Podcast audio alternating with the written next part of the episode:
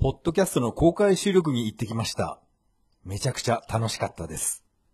それでは始めましょう。第23回。それは、涙で始まった、2メガ。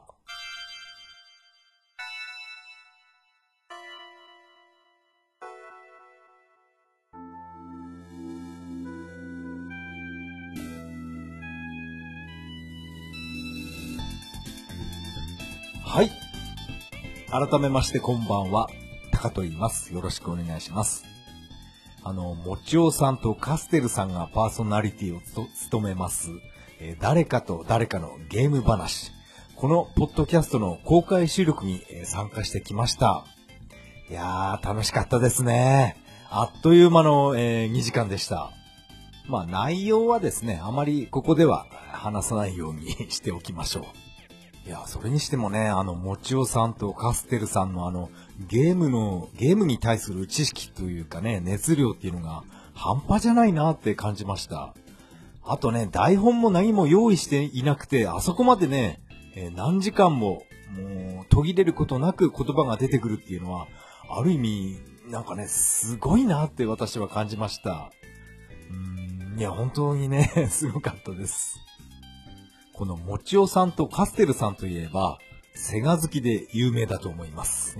有名だと思いますが、まあそこにね、私も乗っかりまして、まあ前回もちょっと言ったと思うんですが、セガばっかりのゲームの総選挙っていうのをやったら、どんな感じになるんだろうなって私は考えていまして、なんとなく YouTube で検索してみたら、やっぱりそれ系のね、動画がいっぱい出てきました。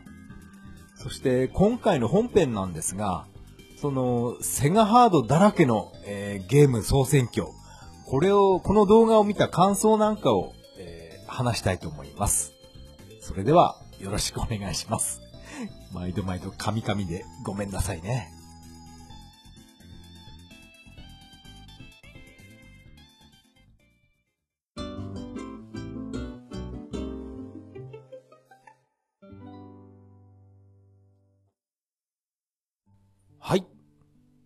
ここからが本編になります。今回の本編はですね、えーセガハードだらけのテレビゲーム総選挙と題しまして、まあこれはね、題しましてっていうか、私がね、自分でランキング作ったわけじゃないんですけど、自分のね、ランキングっていうのはまだまだ、えー準備中です。やっぱりね、えー自分の好きなゲーム100本を厳選してランキングを作るっていうのは、これはかなり時間がかかると思います。えー まだまだ時間かかるんで、えー気長に待ってくださいね。誰も待ってないですか？そうですか。え っと、今回はですね、こう YouTube で見つけました、このセガハードの、えー動画ですね。えっと、これ、この人は、SSSG 攻略動画って書いて、せせせがって読むみたいですね。あの、セガガガっていうドリームキャストのゲームありましたよね。それをもじってるのかな？このせせせがっていうのは。えーここの、この、せせせが攻略動画、セガハードで一生遊ぶっていう、このハンドルネームの人が、え作った動画を紹介したいと思います。ただ、私はこのランキング、100位から1位までのランキングを見ながら、このポッドキャストでね、えー自分のゲーム話をしたいと思います。えーゲーム100本もあるんでね、これかなり時間かかると思うんですが、まあやったこともないゲームっていうのは私は何もコメントできないんで、その辺はね、サクッといきたいと思います。えーセガハード限定、テレビゲームセオ、セガハード限定、テレビゲーム総選挙、え第100位は、ガングリフォンがランクインしています。これはセガサターン版ですね。えー私は、うーんとね、1、2回はやったことあります。オープニングがめちゃくちゃかっこいいなって、その印象が強く残ってまして、ゲーム自体はなんか、あまりにも操作が難しくて、すぐやめちゃったような覚えがあります。ガングリフォン。懐かしいですね。ガングリフォン2っていうのは、なんかめちゃくちゃ数百円ぐらいで安く叩き売りされてるような気がするんですが、ガングリフォン2はあんまり面白くないってことなのかな？そうかな？えー、サクサク行きましょう。そして、えー第99位。不思議のお城大冒険。これはメガドライブの、えー、ミッキーマウスが出てくるゲームですね。これメガドラミーに入ってるやつかな？あれ？どうだったかな？えー、プレイ動画見たんですが、よく覚えてないですね。私はディズニー系っていうかミッキーマウス系はあまりね、あまり好きではないです。はい。えー、そして第98位、バロック。あれ？これ、なんだっけな？なんだっけ？えー、っと、ハードが、あれ？忘れてしまいました。忘れたっていうか、これ、やったことがない、えー、ゲームタイトルなので、あまり印象に残っていません。えー、そして、第97位、レッスルボール。これはね、えー、メガドラミニにも入ってますから、メガドライブのゲームです。私は実機でもメガドラミニでも、まあちょっとやってみたんですが、うーん、やり込めば面白いゲームなのかなっていう、そんなね、個人的な印象が残ってます。えー、そして、第96位、デザイア。これはね、えー、セガサターンですよね。これ、私持ってましたね。そう、これもね、まあ、前、々回から何回も言ってますが、えー、買うだけ買って全くやらずに結局断捨離してしまったっていう、その タイトルになります。デザイア。デザイアもそこに含まれていました。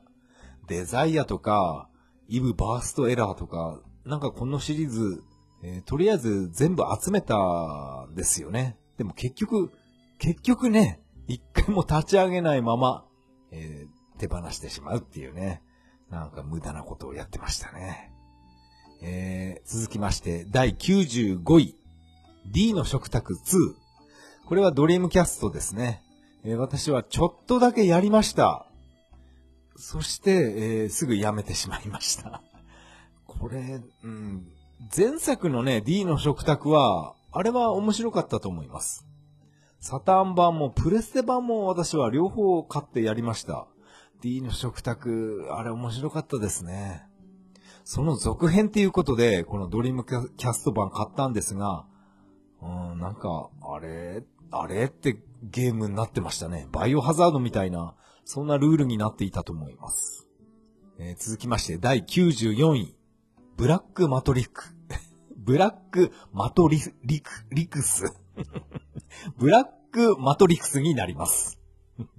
もうカットしないでこのまま行きましょうね。えー、っと、これはですね、あれこれ、ランキング入ってたのはこれサターン版かな？どっちだったかな？私はドリームキャスト版のこのブラックマトリックスやりました。なんとなくね、シャイニングフォースに似てるゲームなのかなと思って買ってやってみました。でも、えっ、と、ドリームキャスト版はなんか読み込みとかがちょっと長かった覚えがあります。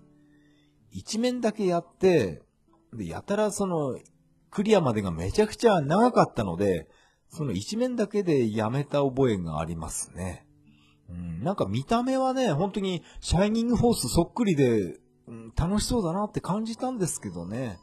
なんか個人的に、えいまいちでした。えー、そして第93位。魔法の少女シルキーリップ。いやー、懐かしいですね。これはね、メガ CD の名作です。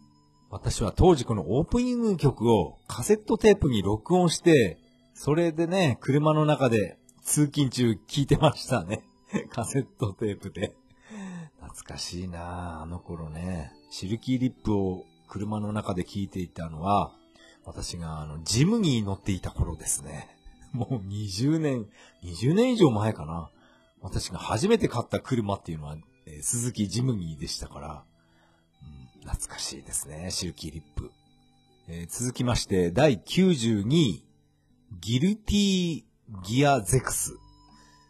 えー、何でしたっけこれ。あれ、動画見たんですが、えー、完全に忘れてしまいました。格闘ゲームでしたっけこれ。あれ違うかなやっぱこうやってね、やったことないゲームっていうのはタイトルだけ読んでも思い出せないものですね。はい、えー、次に行きましょう。第91位、風来の試練外伝、女剣士アスカ剣山。えー、これは確かドリームキャスト版ですよね。うん。風来の試練っていうのはかなりね、面白いらしいんですが、私は全く経験がありません。えー、っと、確か私が買ったのは、風来の試練、Wii の試練買いました。一回もプレイしなかったですね。やっぱりこれも断捨離してしまいました。えー、本当にね、無駄な時間とお金でしたね。別に風来の試練が面白くないってそういうわけじゃないんですね。ただ私がプレイしてないっていうだけです。多分面白いんだろうな。えー、続きまして第90位、弓ミミックス。あこれもね、懐かしいですね。メガ C、あ、あれメガ CD 版じゃなかったかな？でもメガ CD にもセガサターンにも出てましたよね。あれこれハードの、ハードは名前書いてないんで、これ わからないですね。ユミミミックス、えー、私はメガ CD 版でエンディングまできっちりやりました。当時ね、これ、私の友達が高橋由美子大好きな友達がいまして、あそこ、どこだったかな？群馬県かな？なんか、一緒にね、ライブを見に行ったことがありました。そこで、このユミミ、ユミミミックスの、えっ、ー、と、オープニング曲、挿入歌だったかな？高橋由美子の曲がね、えー、流れてました。なん、なんて歌でしたっけ？あちちちとか言ってる歌でしたよね、確か。あれ違ったかな？うん、それをね、えー、今思い出しました。ゆみみみっくすは本当にこのゲームはなんか不思議なゲームでした。今までにないゲームジャンルだったと思います。うん、懐かしいですね。えー、そして、続きまして第89位、アフターバーナー2。これはメガドライブ版でした。はい。でしたね。動画を見たのを思い、覚えてます。このメガドライブのアフターバーナー2は、電波新聞社が手掛けたタイトルになります。ものすごい出来が良かったですよね。確かこの勢いで、この電波新聞社がメガドライブでパワードリフトを出す予定だったと思うんですよね。でも結局それは発売されませんでした。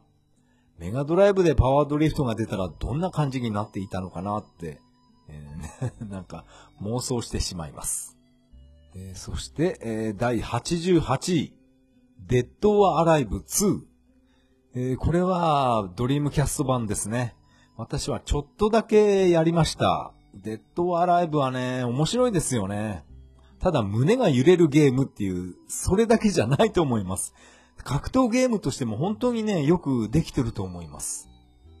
ただ私はこのデッドアライブ2よりも1の方ですね。サターンで出た1の方、そっちばっかりやってました。あの、サターンのデッドアライブはバーチャファイター2よりもグラフィック綺麗だと思います。あと音楽とかね、効果音なんかもかっこよくて、サターンでね、最強のポリゴン格闘ゲームじゃないですかね。正直、バーチャファイター2よりも面白かったですうん、バーチャ、バーチャ2も好きですけどね、バーチャ2はなんか効果音が、なんかね、しょぼくなってしまったんです。あれはどうにかできなかったんでしょうか。えー、そして、えー、87位は、ファイターズメガミックスになります。これはセガサターンで出たセガのお祭りゲームですよね。これ、今やっても面白いです。もうグラフィックはね、かなり画面が荒いです。ポリゴンがね、もうギザギザしていて、ただ私はその、なんていうかな、ギザギザっていうかね、ポリポリしているポリゴンが好きなんですね。なんて言うんだろう、ああいうポリゴン。うん。あれが好きなので、私はこのファイターズメガメガミックスは、えー、たまにね、サタン引っ張り出してきて、や、一人で遊びます。デイトナ USA のホーネットが出てきたり、あとね、バーチャコップのジャネットっていうね、女性警官が。あれ、拳銃使えるのはね、あれ、反則ですよ。ガードできないですから、拳銃でね、撃たれそうになったら、あのー、なん、なんだっけな。なあれ、ボタンだったかな？軸ぐ、軸ずらしってありましたよね。バーチャファイター3で初めてね、投入された、あの、システム。軸ずらしをして、あの、拳銃の弾を避けないといけません。あれ難しいですよね。ジャネットはちょっとあの拳銃は、ずるすぎます。続きまして86位は、ベアナックル、ベアナックル2です。これはメガドライブの名作ですね。メガドラミニにも収録されています。ベアナックル2はもう音楽もいいし、効果音ですね、やっぱり。殴った時のバシバシっていう効果音がかっこいいです。やっぱりゲームにおいて効果音っていうのは非常に重要な役割を示してると思います。示してるじゃなくて占めてると思います。せっかくゲーム自体面白いのに、効果音がね、なんかペチペチ、なんかポコポコした音じゃ、楽しさはもう激減します。それがやっぱりベアナックル3がそれに当てはまるんじゃないかなって私は思います。打撃音とかが、ベアナックル3は一気にしょぼくなってしまったんですね。まあ、あれが好きだっていう人も中にはいるのかもしれないですけど、私はこちらのね、ベアナックル2の方がめちゃくちゃかっこよく感じました。そして第85位、ソニックアドベンチャー2になります。これはですね、ドリームキャスト版ですが、うん、私は持ってましたけど、うん、結局ね、一回もプレイしませんでした。私はソニックアドベンチャーシリーズは、っていうかね、なんていうかな、ソニックはやっぱり、あの、横アクションが良かったんですね。3D アクションじゃなくて、横スクロールアクションがあのまんまでいて欲しかったんですが、うん、ソニックアドベンチャーはね、ちょっと個人的に、えー、あんまり好きではないです。はい。えー、続きまして、第84位、ルナー、シルバースターストーリー。これはドリームキャスト版かな？サタンかな？あ、違う。これはメガ CD 版のことかな？私はメガ CD 版は、えーこのルナは、えークリアしました。これね、やっぱり画面綺麗でしたよね。まあ、当時の話ですが、当時のロープレにしては、このグラフィックがすごい綺麗で、やっぱメガ CD だったので、音楽とかもね、あと生声なんかも聞け、あ、生声じゃないのかなあれは。あれもね、音楽とかも非常に豪華な、えー思い出があります。やっぱりシルキーリップと同じように、このルナーのね、オープニング曲もカセットテープに録音しました。メガ CD のソフトっていうのは、あの CD ラジカセに入れれば音楽とか結構聴けるんですね。それをカセットテープに録音して、私はいっぱいね、車の中で聴いていました。懐かしいな。えー続きまして、第83位、ストリートファイター2ダッシュプラス。これはメガドライブですね。えー私は、発売日じゃなかったですけど、買いました。あの、声がね、えーガラガラ声のスト、スト2ですよね。私は別にその辺は全く気にしないんですが、声がクリアであろうと、ガラガラ声であろうと、特にね、こだわってはいません。ただ私は、スト2は決して得意なゲームではありません。でも、なんか、なんか、スト2買ってしまいましたね。友達とよく遊んでました。友達の方がね、圧倒的に強かったです。えー続きまして、82位は、カルドセプトセカンド。あれこれ、サターンかな？サターンかドリームキャスト、どちらかは、ちょっと、忘れてしまいましたが、カルドセプト、これは、私はこういったゲームは、えー面白そうだなとは思うんですが、手を出していません。今からでも買ってやってみようかな。なんかカードゲーム、あれ？違うか？あれはソロクライシスかな？なんかね、ちょっとごっちゃになってます。サターン版のカルドセプトならば、まあ、現在なら100円、200円でおそらく買えると思うんで、うん、やってみようかな。えー続きまして、第81位。新女神転生デビルサマナー。これは、セガサターンですよね。これね、あれ持ってたかなデビルサマナーとソウルハッカーズが私は記憶がごっちゃになってるんで、うん、デビルサマナーだったかなちょっとだけプレイして、えーやめてしまったゲームです。多分デビルサマナーだったと思うんですよね。そんなわけで、これといって、えー特にコメントはできないです。えー続きまして、第80位。集まれぐるぐる温泉。これは、えードリームキャスト版ですよね。確かモデムを使ってネット対戦できる、ゲームだったと思います。私はドリームキャストは当時買わなかったので、うん、これはね、なんとも言えません。ぐるぐる温泉ってセガサターンモデムでもなかったでしたっけ？あれ勘違いかな？セガサターンの X バンドはね、私は嫌というほどプレイしました。このセガサターンの X バンドを使ったバーチャファイターとかセガラリーを録画した人がいまして、それを YouTube にアップロードしてる人が見つ、いるんですね。その動画を、うわ懐かしいなと思ってずっと見ていました。私も自分がプレイした、この X バンドを使ったセガラリーとかビデオテープに録画したのあったはずなんですが、友達に貸したままそのまま帰ってこなくて、うん、手元にないんですよね。うん、本当にね、思い出いっぱい詰まったビデオテープだったんですけど、戻ってこないかな。毎晩のように一緒にセガラリーで対戦していた北海道、北海道の人のニャームコっていうハンドルネームだったかな。あの人とずっとね、私はセガラリー対戦してました。懐かしいなえー、続きまして第79位。パンツァードラグーンツバイ。これはセガサターンの、え、名作中の名作です。パンツァードラグーンツバイは、これはね、あの、エンディングでちょっと私は泣きそうになってしまいましたね。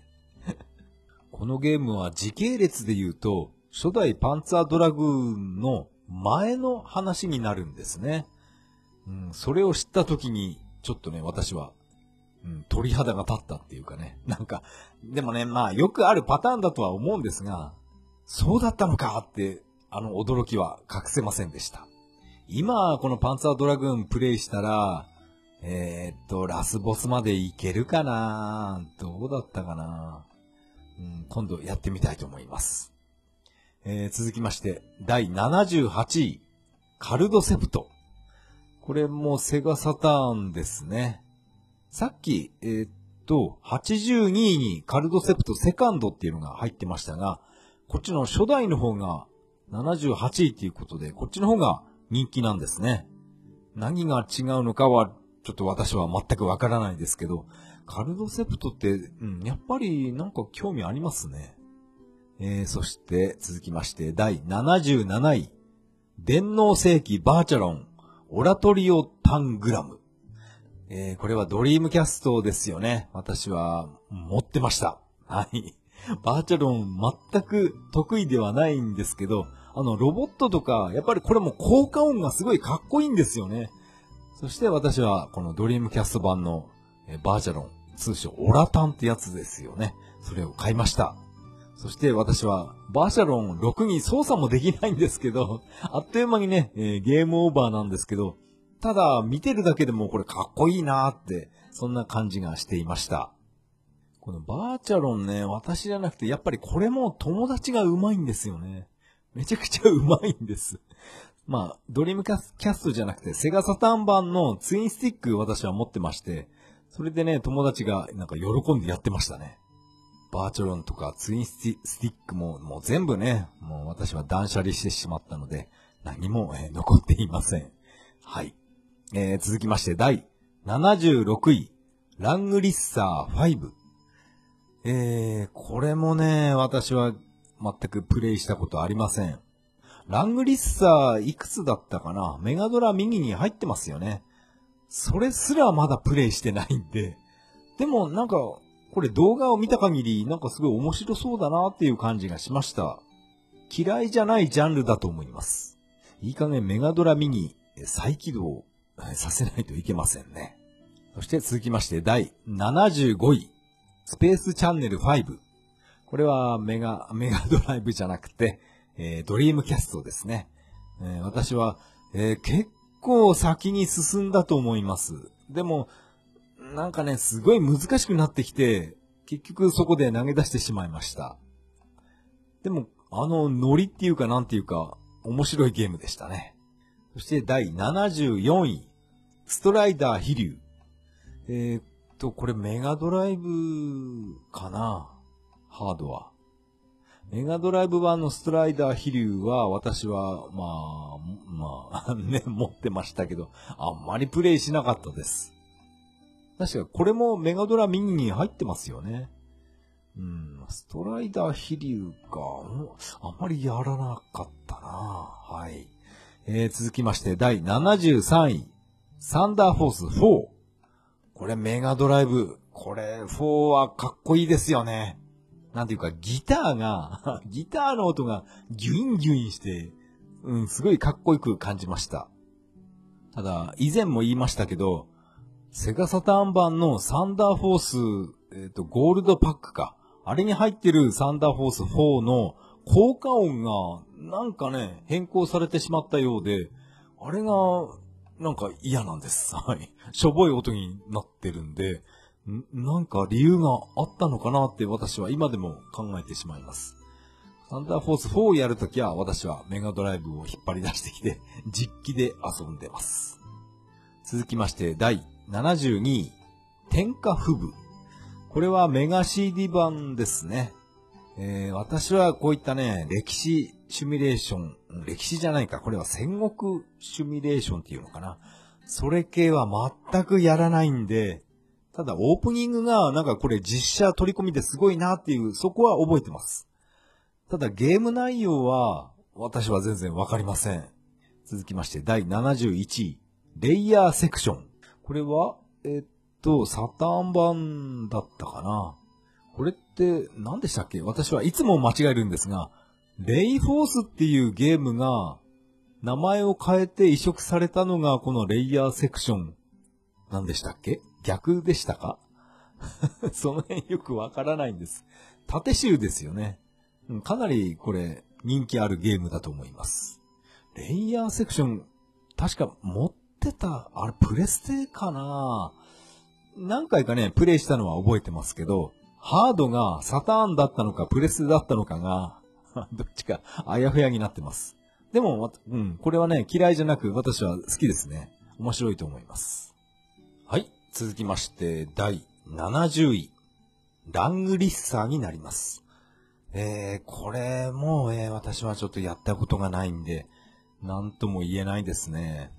ラングリッサー、メガドラミニに入ってなかったでしたか？あれ？入って、入っていたような気がします。えー、さらっと流しましょう。えー、次は第69位、バーチャコップ。えー、私はこれサターン版、えー、まあちょっとはやりました。うん、あんまり熱くはならなかったですね。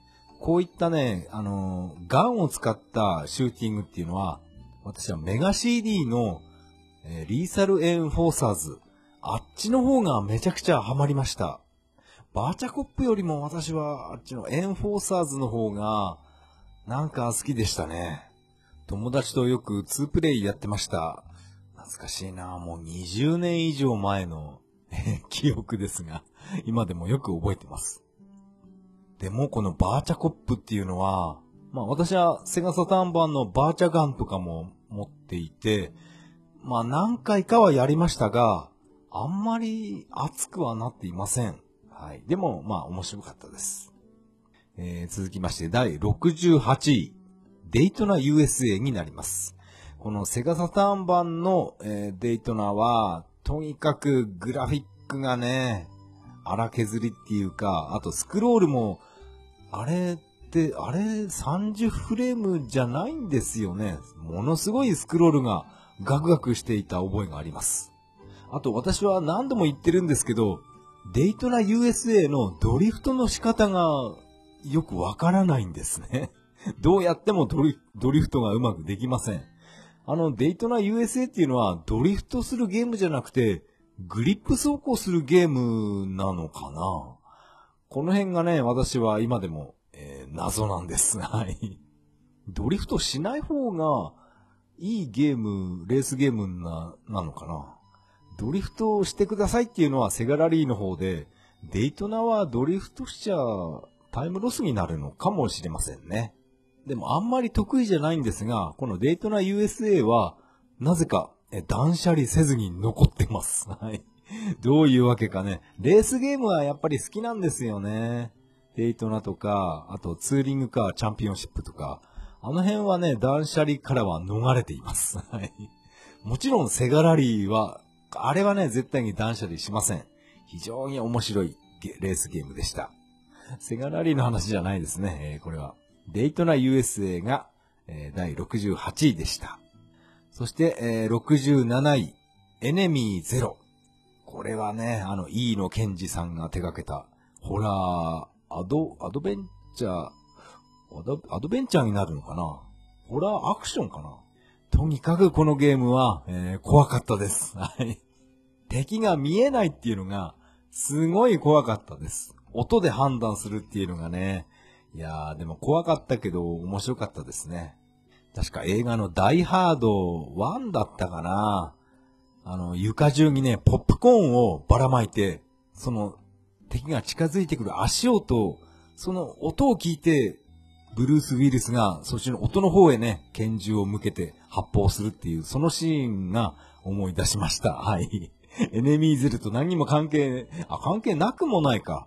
音で、音を聞いて判断して、そっちに銃口を向けるっていう意味では、エネミーゼロとダイハードのあのポップコーンのシーンは、なんとなくね、え関連があると思います。ないかな？続きまして、第66位。マジックナイトレイアース。これはね、サターン版、すごい面白かったです。私は夢中になってプレイしていました。あれね、私はレイアースっていうこのアニメは、まあテレビで見たことないんですが、まああの曲は有名でしたよね。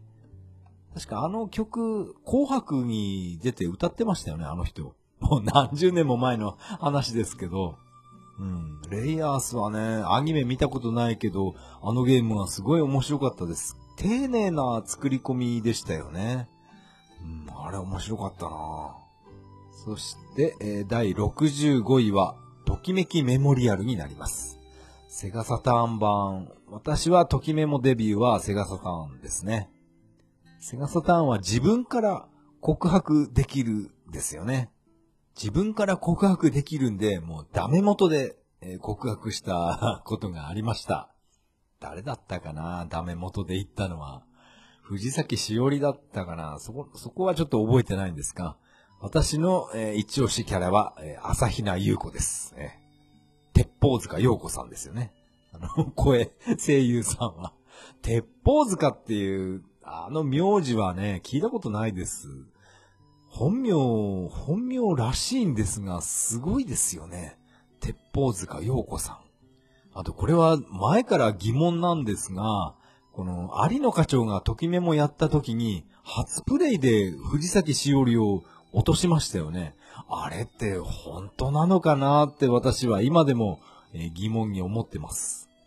普通にプレイしていて、初プレイで藤崎しおり落とせるものですかねあれどうなんだろうなスタッフが裏でやってたのかななんかいろんなことをね、勘ぐってしまいます。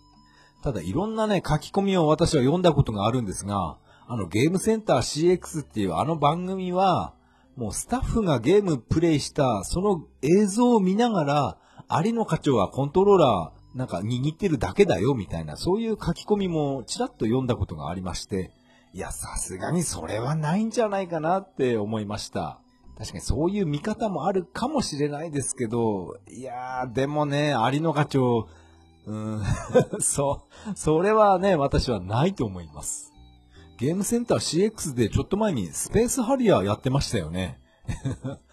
あの、セガサターン版の、どうせなら、あの、セガマーク3版のスペースハリアーのエンディングまで課長にやってほしかったなって思いました。えーっと、えースペハリの話じゃなくて、えーっと、第何位でしたっけ？ああ、そうですね、はい。第65位は、えー、ときメモです。そして第64位、セガラリーチャンピオンシップになります。これはね、もうセガサターン、サターンが誇る、もうレースゲームですよね。このゲームを超えるレースゲームっていうのは、ないんじゃないですかね。それは褒めすぎかな。とにかくもうドリフトが気持ちいいレースゲームです。あと友達とね、これは友達と対戦じゃなくて、うん、なんていうかな、タイムの競い合いをしてましたね。私がプレイした時と、あと友達がプレイした時とでは、あの、ライン取りがね、全然違かったり、それがね、面白かったです。デザートコースの話なんですが、確か、えっと、水たまりみたいなものがあったと思います。その水たまりにわざと突っ込んで、タイヤを濡れさせて、え濡れたタイヤの方がグリップ力が上がるとか、友達が言ってましたね。本当かよ、それって言いながら楽しくやってました。確かにね、濡れてに泡って言うぐらいだから、タイヤ濡らした方が、グリップ上がるような気もね、ちょっとだけしましたけど、あーあとね、あいつインチキばっかり言うからな。それを今思い出しました。その当時一緒に遊んでいた友達が、セガラリーでとんでもないえいいタイムが出たんですね。そしてそのリプレイをゴーストカーか。あれを私のサターンのパワーメモリーにセーブしておいたんですが、最近それ消えてしまいまして、残念なことに。なので、友達に LINE で、もう一回あのタイム出してくれよって言ったら、そんな10年以上も前のことできるわけないだろうってね、断られてしまいました。さすがにね、10年前のあの LINE 取りをもう一回やってくれっていうのが、それは確かに無理がありましたね。それにしても本当にあのサターンのパワーメモリーっていうのはデータが消えたり壊れたりね、本当にバグが多いですね。まあこのセガラリーの話がちょっと長くなってしまいましたね。えー、第63位はポリスノーツになります。これはセガサターンですね。えーこれ私持ってました。はい。持ってましたけど、一回も、え立ち上げませんでした。ですから、え内容は全くわかりません。わからないですけど、ポリスノーツとスナッチャー、この二つっていうのはやたら評判がいいんですよね。なので、面白いんだと思います。はい。えー62位が、ジェットセットラジオ。これはドリームキャストですね。えーこれも、まあ画面は、プレイ画面は見ましたけど、うん、なんか不思議なグラフィックですよね。アニメ調っていうか、な、なんて言うんだろう、ああいう画面は。えーそして、第61位。ラングリッサー。いくつだ、これ。またね、ローマ数字のね、ローマ数字読めないおじさんが出てきました。ラングリッサー、4か6どっちかだと思うんですが、あ、これ4かな？1と V だから、あ、ち、あ、わかんないな。ラングリッサーになります。うん、これ、あれ？さっきも出てこなかったかなラングリッサー、これシリーズかなり出てますよね。うん、でも私は一作もプレイしたことがないので、えー特に何もコメントができません。はい、ごめんなさい。えー続きまして第60位。あ、こちらもラングリッサー3ですね、こっちは。そう、1、2、3はね、ローマ数字読めるんですが。まあいいですね、これは。ラングリッサー3になります。これも、えー何もコメントできません。ごめんなさい。えー続きまして、えー59位。ルナ2エターナルブルー。これはメガ CD 版ですね。えー私はルナ1はエンディングまでやりましたが、ルナ2は、えーやってないです。これは、うん、でも人気ですね。多分面白いんでしょう。確かこれサターンでも出てましたよね。あ、サターンはなんか外伝みたいな、違うんでしたっけ？うん、ルナ2か、ちょっと興味があります。えー続きまして、58位は、大魔界村。これはメガドライブですね。これはメガドラミニにも確か入ってます。大魔界村やってた頃は、私は高校生かなうーん、やってましたね。あ、もちろん、そのうちね、自分でも買って、自分の家でも、えーよくやってました。このメガドライブの大魔界村っていうのは、あれかな中裕二さんが、えープログラミングしたっていう、それ有名ですよね。この大大魔界村を移植を携わったから、ソニックっていうあのゲームが生まれたとか、そういった話を、えーいろんなところでね、読んだり聞いたりしました。この大魔界村はメガドライブ版、うん、私は、え2周して真のエンディングまで結構行きましたね。うん、大魔界村、初代魔界村は全然ね、ラスボスさえいけないんですけど、この大魔界村は結構難易度は低くなったと思います。うん、でも、ちょっと難しいところもあるんですが、まあ、初代に比べたら、非常にね、優しくなってると思います。えー続きまして、57位は、シーマン。出ました。ドリームキャストの、えー問題児が出てきました。あのね、強烈ですね。あの、インパクトが。確かあの、シーマンの声やってる人が、あの、ビバリウムっていう会社の社長、社長とかなんか偉い人なんですよね。今はこのビバリウムっていう会社は、なくなっちゃったのかな？確かこの声の人は、あの、YouTube のカプコンの岡本さんのチャンネルでも、このシーマンの声やった人が出てきましたね。なんか、なんかのね、取締役とかなんかそういった肩書きだったと思います。はい。私はこのドリームキャストのシーマンはクリクリアできなかったんですが、プレステ2のシーマンは、あっちの方は、えーエンディングまで行きました。なんか若干ちょっと違うんですよね。プレステ2のシーマンとドリームキャストのシーマン。ドリームキャストのシーマンは、シーマンに食べさせる餌も育てないといけないんで、その餌の、餌なんだっけな？なんか昆虫を育てるんでしたよね。餌がうまく育たなかったら、もう食べさせるものがないんで、シーマンも死んでしまうっていう、そういう流れになってしまって、私はゲームオーバーにななりましたね。確かプレステ2版は、その、それがなくなって、餌はいくらでも好きな、好きなだけ取ることができました。うん、だからドリームキャスト版、シーマンエンディングはなんかもしかしたら、プレステ版とは違うのかななんて思いました。ただあの、シーマン2っていうのも私は買いましたけど、あれはあんまり面白くなかったですね。確かね、プレステ2版だったかな。シーマン2は、あれは、あれはちょ、ちょっとだけプレイして、えーやめてしまいました。えー続きまして、60、あ、違う違う、56位は、ストリートファイター02。えーこれはセガサターンですね。えー私はもちろん持ってました。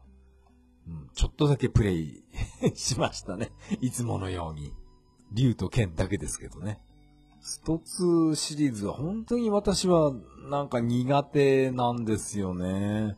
うん、でもあの、グラフィックとかがすごい、このゼロシリーズっていうのはすごい綺麗だなって感じました。そして第55位。ピアキャロットへようこそ2。セガサターンですね。私はこれ持ってました。1も持ってました。1も2も一回も起動しなかったです。はい。買って満足してしまっただけです。はい。全くプレイしていませんでした。そして第54位、ザ・スーパーシノビ。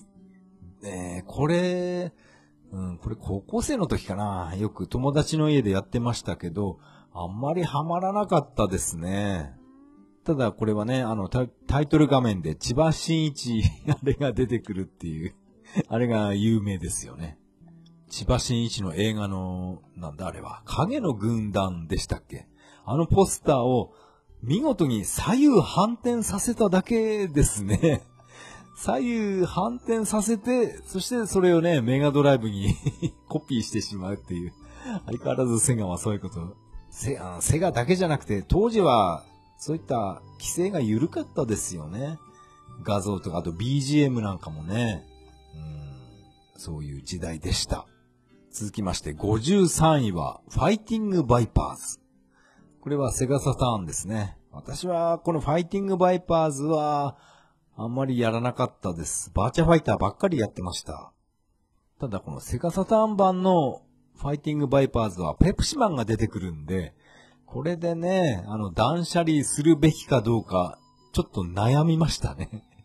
でも、まあ最終的にはまあ断捨離してしまったんですが、まあ、今でもね、中古屋に行けば買おうと思えば、もう数百円で買えますからね。やりたくなったら買いたいと思います。続きまして、第52位、ファンタシースター2になります。いやー、これはね、えー名作です。このファンタシスター2は、私が遊んでいたのは、えーもう30年前、そんなにはならないかな。ものすごい何十年も前なのに、まだその時のデータが、ね、残ってるんで、それが驚きです。あの、忘れもしない、あの、ネイファーストとの、あの、バトルですね。あそこの、ネイファーストのところでセーブしてあるデータが、ちゃんとね、今でも残ってるんですよね。あの、ネイが死んでしまった時は、本当に私はね、ショックで、なかなかね、学校に行けなかったですね。確か、確かね、高校生でした。はい。学校にね、行きたくなかったんですけど、まあ私はね、あの、親が非常に厳しいんで、もう熱出て具合悪いのに、それでもね、学校に行かされてましたから、うん、まあいや、そういうね、家庭の話はともかく。とにかくあの、ネイがね、死んでしまったあのシーンは、本当にね、私は涙流して泣きました。はい。えー、続きまして、第51位は、セガガガ。これは、これがあの、ドリームキャストのゲームですね。これね、以前どっかで売ってるのを見たことあるんですが、えー、すごい値段高かったと思います。はい。高いって言っても、5000円、6000円ぐらいだったと思います。あこれって定価いくらなのかな？わかんないですけど、なんかね、5、6000円高いなって感じました。ただこの YouTube でこのセガガガのムービーを見ると、なんか面白いのかつまんないのかよくわかんないゲームですよね。なんかシューティングシーンは、これ面白いなと思うんですが、なんていうかね、アドベンチャーパートみたいなものがあって、そこは特に面白さは 感じなかったです。これって何ゲームなんだろう？シミュレーション、あ、でもシューティングが入ってるから、なんかよくわからないゲームですね。やたら自虐ネタが多いっていう、それだけがね、印象に残ってます。えー、続きまして、第50位。ソニックアドベンチャー。これはドリームキャストですね。えー、まあ私はさっきも言いましたけど、この 3D 視点のソニッックっていうのがどうもね、受け入れられないんですね。やっぱりソニックっていうと横スクロール高速アクションっていうね、それがソニックらしいなっていう、そういう考えなので、どうしてもこの 3D ポリゴンのソニックっていうのが、どうしても馴染めないんです。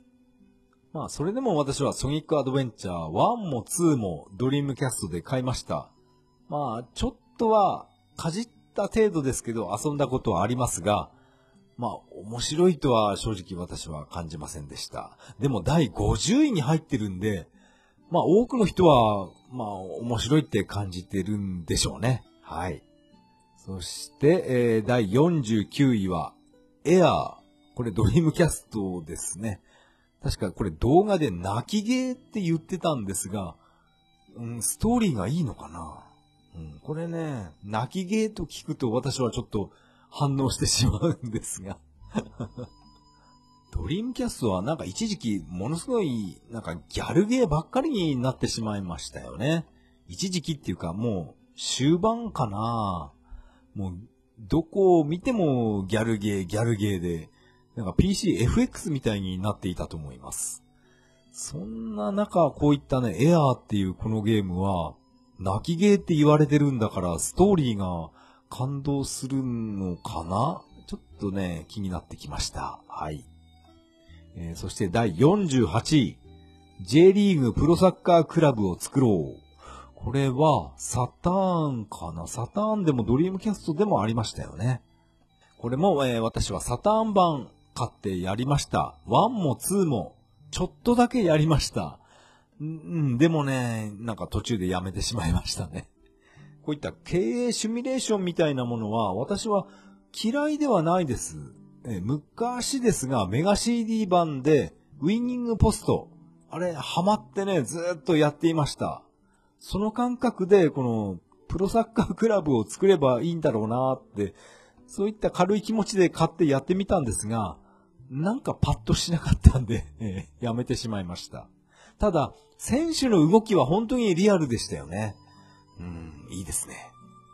えー、続きまして、第47位。サンダーフォース5。セガサターンです。えー、これはね、めちゃくちゃかっこいいです。やっぱりこのテクノソフトのサンダーフォースシリーズっていうのは、めちゃくちゃかっこいいし、そして人気もすごいあると思います。この5になって 3D ポリゴンになってかっこよさももう増しましたね。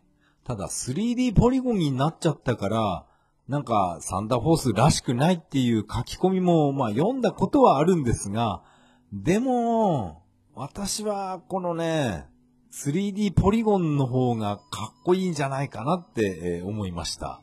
まあこれはね、えー、個人差があると思います。まあこれはシューティングゲームなので、今やってみると、どうだろうなもう以前のように、えー、キビキビした動きはできないかもしれませんね。うん、今度やってみましょう。そして第46位、電脳世紀、ん？電脳戦記、バーチャロン。セガサターンですね。えー、私はこれ苦手、苦手なゲームになります。でも、えー、やりましたよ。苦手なのに、X バンド対応版のバーチャロン、バーチャロンを買ってきて、えー、電話回線を使ってね、知らない人と、えー、ネット対戦しました。もうボ、ボコボコにされるだけなんですけど、それでもね、当時のネット対戦っていうのは珍しくてしょうがなくて、毎晩やってました。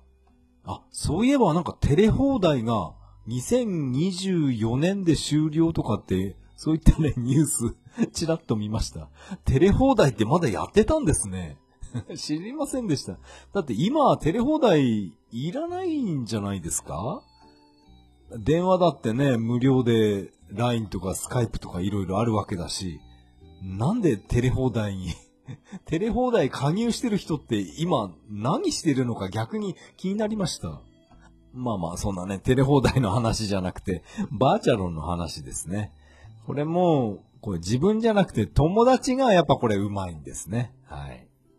本当にね、サターンで熱くなっていた時、もう20年ぐらい前かな。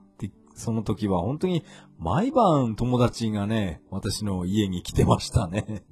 まあ私は一人暮らししてたんで、ずっとね、その友達とサターンやってました。懐かしいな。続きまして第45位、ソニック・ザ・ヘッジホック2。これは、えー、もちろんメガドライブ版ですね。これは、えー、二人同時プレイができるようになったやつです。テイルスが常に出てくるんですね。まあ、オプション画面でテイルスオフにすることもできるんですが、なんとなく一緒にいた方が、うん、楽しさは、楽しいと思います。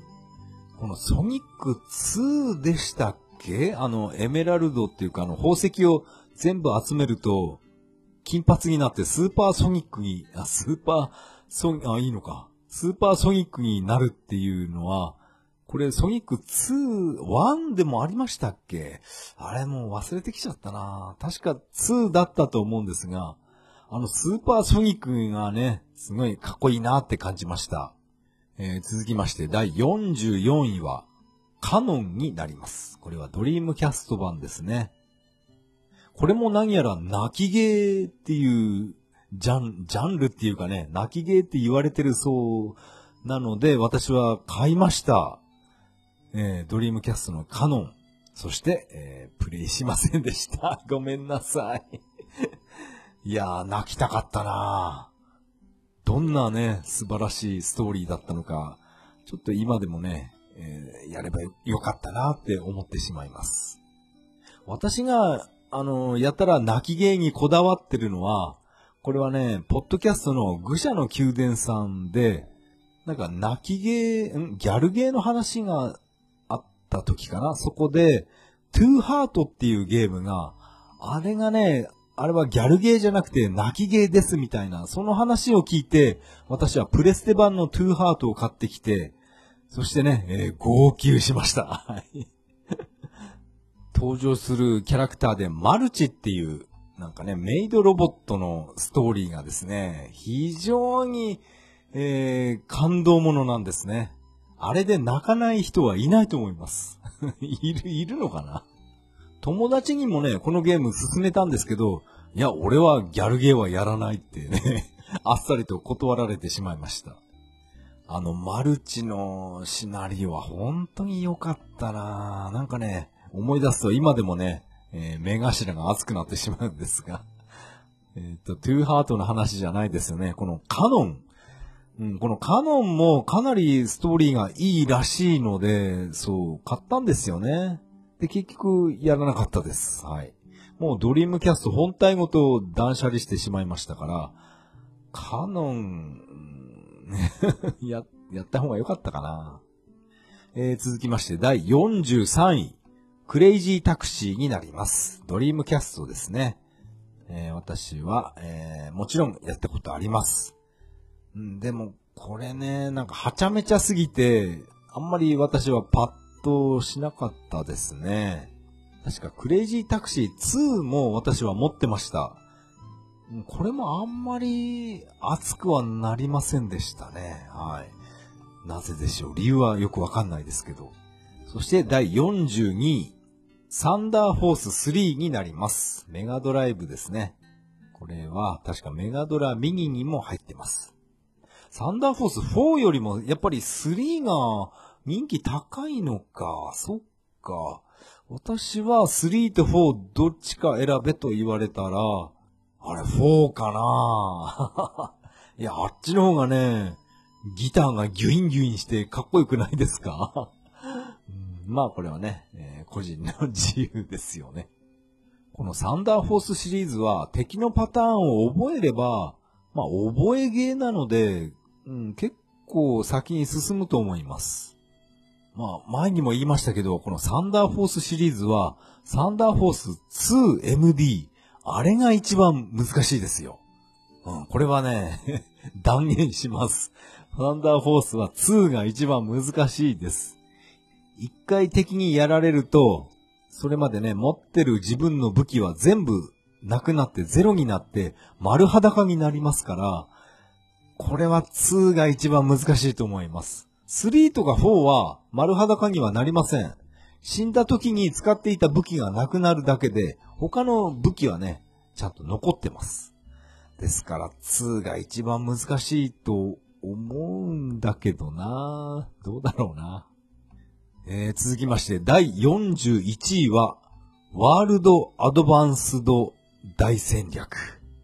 あれこれメガドライブだったかな？うん。私はこの、なんていうかな、大戦略みたいなシミュレーションは、これもまた全く手を出さないんですね。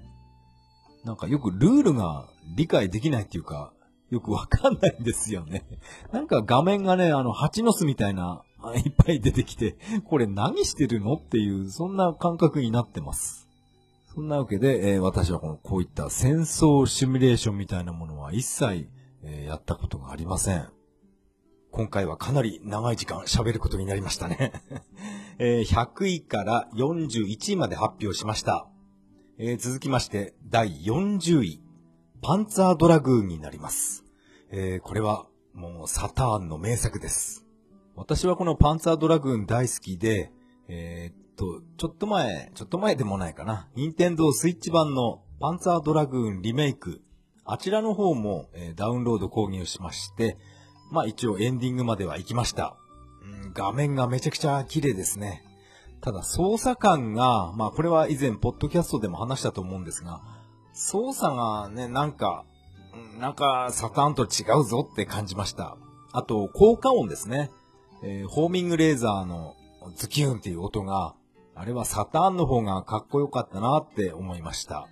まあさっきも同じこと言いましたけど、効果音っていうのは本当に大切ですよね。効果音がしょぼかったら面白いゲームも一気に、うん、なんか感じが悪くなってしまいます。サターンのバーチャファイター2とかね。これさっきも言いましたね。バーチャファイター2とか、メガドライブのベアナックル3とかね。効果音がかっこ悪かったなあの、バーチャファイター2ね。あの打撃音が、なんか、小豆枕殴ってるような、なんか、変な音なんですよね。あれがね、まあ、納得いかなかったんですが、まあ、あの、発売当時はね、そんなこと言ってる場合じゃなくて、60フレームで、あの、キャラクター動かせるっていう、ただそれだけで、もう、サターンがね、大盛り上がりしていた時期でした。えー、パンツァードラグーンの話ではなくなってしまいましたね。えー、第40位は、セガサターンのパンツァードラグーンでした。えー、続きまして第39位。えーと、これは、なんて読むんだっけな。なんとか活流対戦、カオスシードになります。えっ、ー、と、これはハードはセガサターンですね。はい。あれこれ何、何活流対戦って言ったんだっけな。さっきね、あの、動画を見直したんですが、もう忘れてしまいました。選球活流でいいのかな？間違ってるかな？えー私はね、これ一度もやったことがないので、えー何も、話すことはできません。ごめんなさい。そして、えー続きまして、第38位。スーパーロボット対戦 F 完結編。これはセガサターンですね。私もこれは夢中になってやりました。私はスーパーロボット系っていうのは、なんか昔はあんまりね、テレビ、えー見させてもらえない家庭だったので、マジンガー Z とか、なんか名前は知ってるんですが、正直よくわかりません。イデオンとか、うん、あとね、ダンバインとか、このゲーム出てきましたよね。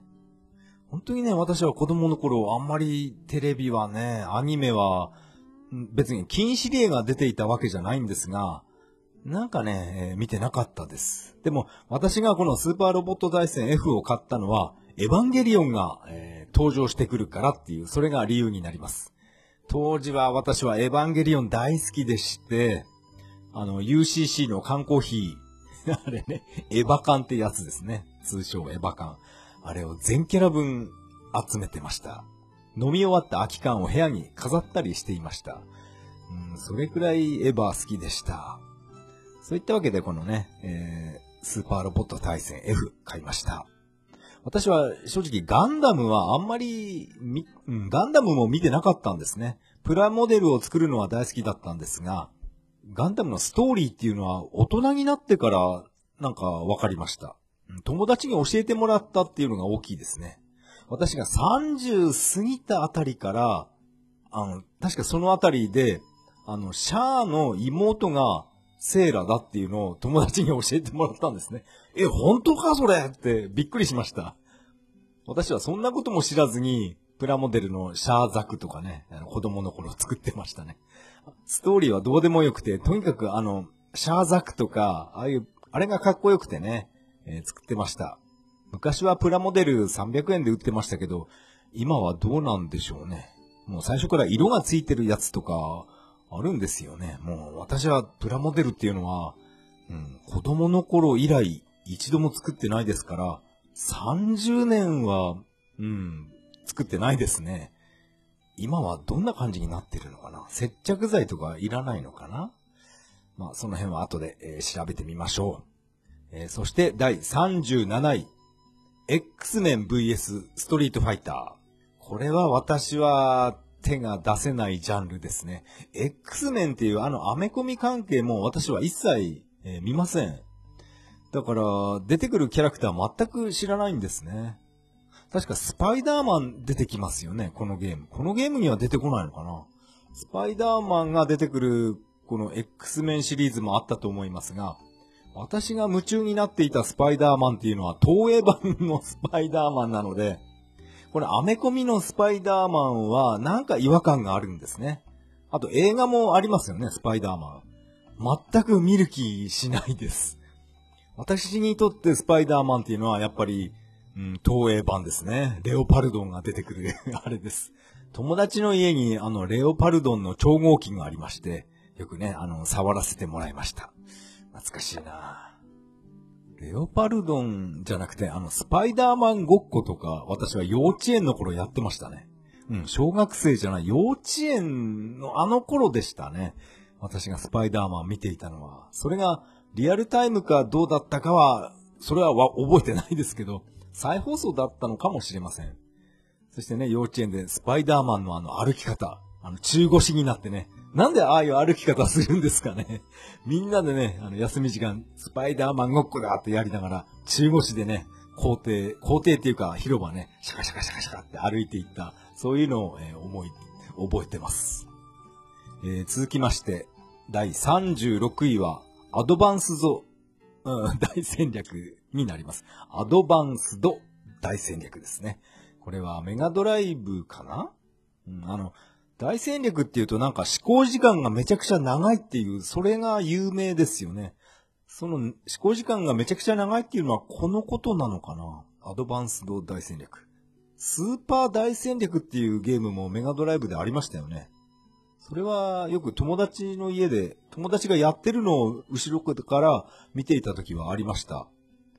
あれはそんなに執行時間長かったっていう覚えは特にないんで、きっと、これかな？アドバンスド、これがめちゃくちゃ長いってことなのかな？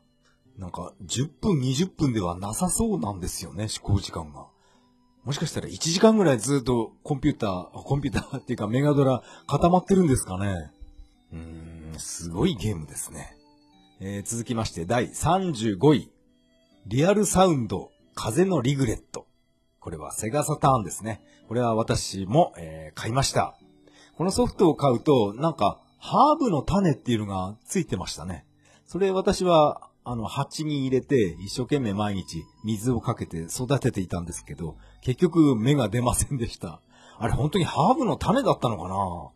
ただの、なんかね、ゴミだったんじゃないかなって 私は思ってますけど、あれね、芽が出たっていう人いたら、えー、教えてください。一体どういう、本当にハーブの種だったのか何なのか知りたいんです。はい。でもこのゲームは結構ね、批判されてますけど、私は結構好きでしたね。菅野美穂とか篠原、篠原涼子ですね。それが、えー、声で出演しています。ストーリーは、なんか小学生の時に、なんか親に内緒で駆け落ちがどうのこうのっていう、そこまでは覚えてますが、最後どうなったんでしたっけ？えー、またね、再び断捨離したものを買い直す日が来るかもしれません。ハーブの種がついていたら嬉しいんですけどね、さすがについてないかな。えー、続きまして第34位は、シャイニングフォース3、シナリオ3、氷壁の邪神宮になります。これはね、私は今でもこのサタン版のこのシャイニングフォース3は遊びます。シャイニングフォースシリーズのこれが完成っていうかね、集大成だと思うんですよね。使用する武器の熟、熟練度とかもあったりして、あと技の習得とかもありまして、新しい試みが結構ありました。でも、このシャイニングフォース3はシナリオ1、2、3って3つ出てますけど、一番人気があったのは、シナリオ2だったと思います。やっぱり2の主人公のあのメディオンが、あれがかっこいいから、うん、2に人気が集中したんじゃないかなとも思いますけど、私はこのシナリオ3の主人公がジュリアンですね。傭兵ジュリアン。こちらも結構好きですね。あと、集まってくる仲間が、もうちょっと変な人ばっかりな、そういうね、シナリオ3はそういうゲームになりました。ドラゴンが仲間になったり、あとね、小さい妖精みたいなプリムラっていうのがいるんですけど、それが仲間に加わったり、あとは敵のマジックポイントをチューチュー吸い取ってしまう、そういう、なんだろう、マジシャンみたいな女、女キャラもね、いたり、とにかく、なんか変な 変なのの集まりです そういった理由もあるので、私はこのシナリオ3が大好きです。シャイニングフォースシリーズっていうのはこれで、このサターンのシャイニングフォース3、これでひとまず終わりなんですかね。それ以降は、シャイニングフォースネオとか、シャイニングフォース、なんだ、イクサとか、なんか、なんかそういうゲームになってしまいましたよね。私はそっち系は一切手を出していないんですが、なんていうかな、このシミュレーション RPG、これを、このね、ゲームスタイルに戻ってくれた方が私は喜ぶんですけど、まあ世間はね、なんかアクションゲームみたいな、ああなった方が、うん、きっといいんでしょうね。えー、続きまして、第33位、下級生になります。これはセガサターンのギャルゲーになるのかな。私はこれ持ってました。うん、下級生も同級生も持ってました。えー、一度も立ち上げなかったですね。うん、でも、33位にランクインしてるんだから、うん、ただのエロゲーではないと思います。ストーリーもしっかりしていたんじゃないかなって思いました。下級生もやらなくて、同級生も一切立ち上げなかったですね。あ、あ、でも、卒業2っていうあのギャルゲーは私は夢中になってやってましたけどね。やっぱりあの、卒業2のオープニング曲も、あの、カセットテープに録音して、えー、車の中で聴いてましたね。あの歌結構好きですね。えー、続きまして、第32位は、J リーグプロサッカークラブを作ろう2。これはセガサターンですね。えー私は、えーこれ買いました。はい。1も2も買いました。そして、案の定プレイしていい、あ、違う、プレイしましたね。プレイして、なんか、栃木県内にサッカークラブをなんか作って、それで辞めちゃったのかな。なんか、なんかめんどくさいなって感じて辞めてしまった覚えが、今思い出しました。うん、やっぱりこういう経営シミュレーションっていうのも、なんか、なんか面倒だなって感じてしまって、プレイしませんでしたね。以前はね、まあ、言いましたけど、あの、メガ CD のウィニングポストっていう競馬シミュレーションは、もう一時期、一日何時間でもやってたんですけどね。会社から帰ってきて、すぐメガ CD を起動させて、あの、馬を育てるっていう、それ夢中になってやっていて、いたんですけどね。今は、シミュレーション全然やらなくなってしまいました。えー続きまして、第31位。クオンの絆、最高輪、ん？最高輪じゃないな。なんて読むんだこれ。最、最高、最高輪って読むのかな？あれな、なんて読んだんだっけな？ちょっとわかんなくなってしまいましたが、えーこれはドリームキャストで発売された、これはギャルゲーかな？あ、さ、最臨床って読むのかな？あんまりね、やったことないゲームっていうのは思い入れもないんで、もう漢字も読めないんですね。あ、ただ、クオンの絆っていうこのゲームは、この作品だけじゃなくて、サターンにもなんか色々あったと思いますが、ストーリーとかは一切わかりません。はい。ごめんなさい。えー続きまして、第30位。機動戦士ガンダム、ギロ、ギレンの野望。ギロンの野望ではありませんね。はい。このゲームはやたら人気ですよね。えーサターンで結構ね、売ってるのを見かけました。今でも見かけます。比較的安いですからね。もうサターンソフトは。ガンダム、私はあんまり、うん、詳しくないんで、うん、ギレンの野望、何も話すことができません。ただ、これ、えっと、確かにニコ生、ニコニコの動画を YouTube で見たんですが、このギレンの声を当てている、えっと、銀河万丈さんでしたっけ？あの人のギレンの演説が、ものすごい迫力ですよね。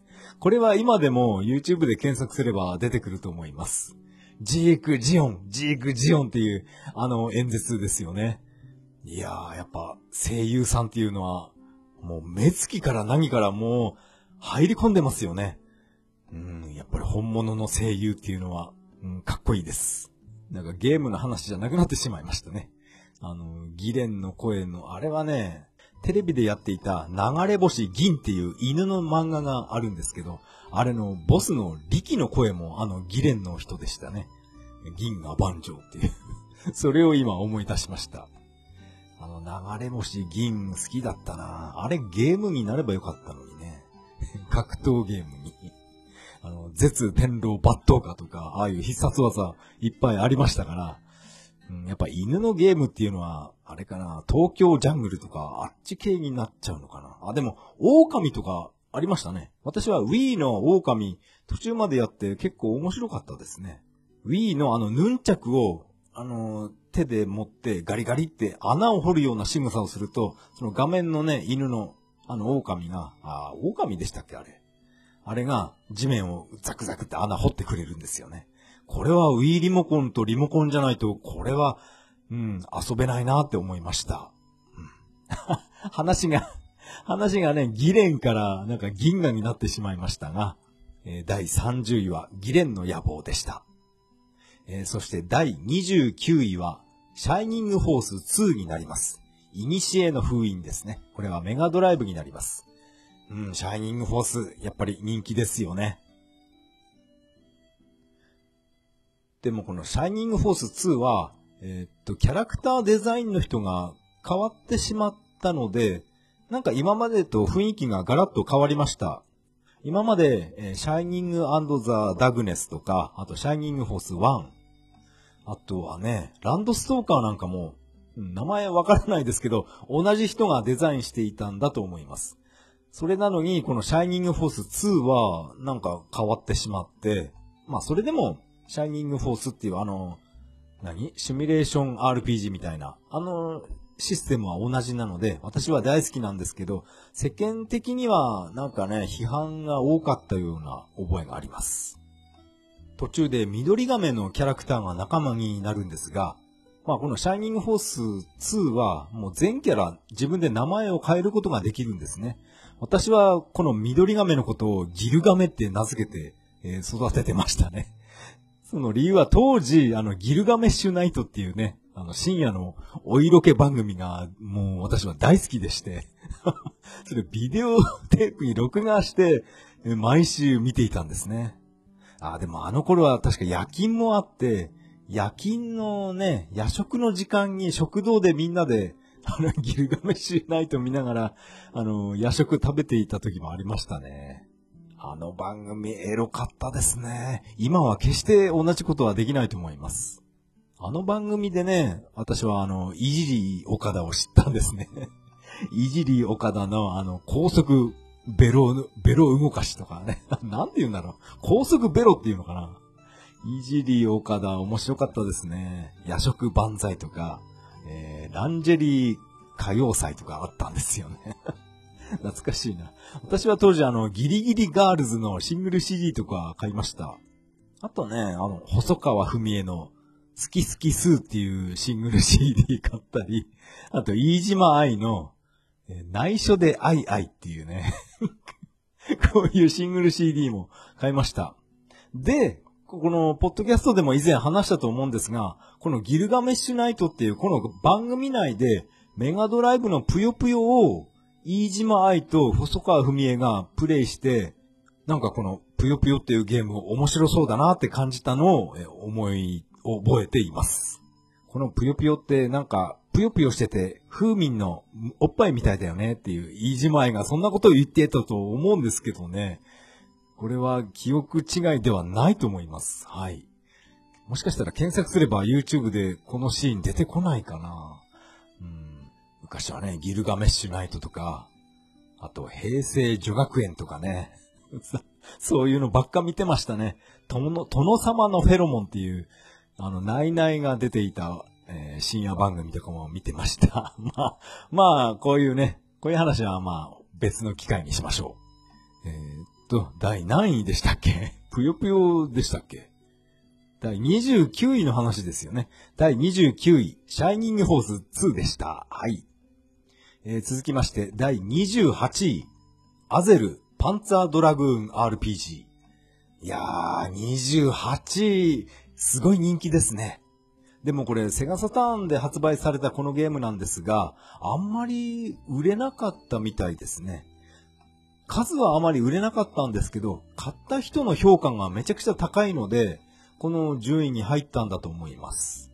私はこのアゼルは、これはね、このソフトは断捨離せずに今でも、大切に保管はしていますが、プレイしないといけませんね。もう昔のデータは全部消えてしまったので、また新たに始めたいと思います。以前ね、10年以上前プレイしていたデータっていうのは、このドラゴンの名前をセローって付けていました。まあ当時私は、あの、セローっていうモトクロスバイク乗ってたんで、ただバイクの名前付けただけなんですが、えー、今回もしこのアゼルをプレイするとしたら、ドラゴンの名前は、やっぱりバイクの名前になっちゃうのかなハンター株になっちゃいますかそれとも、あの、偽トゥクトゥクの AP トライクっていう、なんかね、ドラゴンの名前考えるだけで1時間ぐらいかかってしまうような気がしました。何か面白い名前がありましたら、えー、教えてください。えー、28位は、パンツァードラグーン RPG アゼルでした。えー、そして第27位、シェンムー2になります。これは、えー、私はもちろん買いました。ドリームキャストのシェンムー2。えー これは確か、えー、っと、シェンムー、このゲーム内にアフターバーナーと、えー、っと、パワードリフトが収録されてるのかな？それ目当てで、えー、買いました。でもこれは一切ね、立ち上げることなく、え断捨離してしまったっていう、そういう残念なソフトの一つでもあります。でも、いろいろと YouTube 動画を見てみると、このシェンムー2に収録されているパワードリフトはあんまり、うん、評判が良くないみたいですね。あれパワードリフトとアフターバーナーが収録されてるってことでいいんでしたっけ？アウトランでしたっけ？あれ？なんか、なんかよくわからないですね。やっぱりちゃんとプレイしてないと、もう記憶も曖昧で、えー、全くコメントできないですね。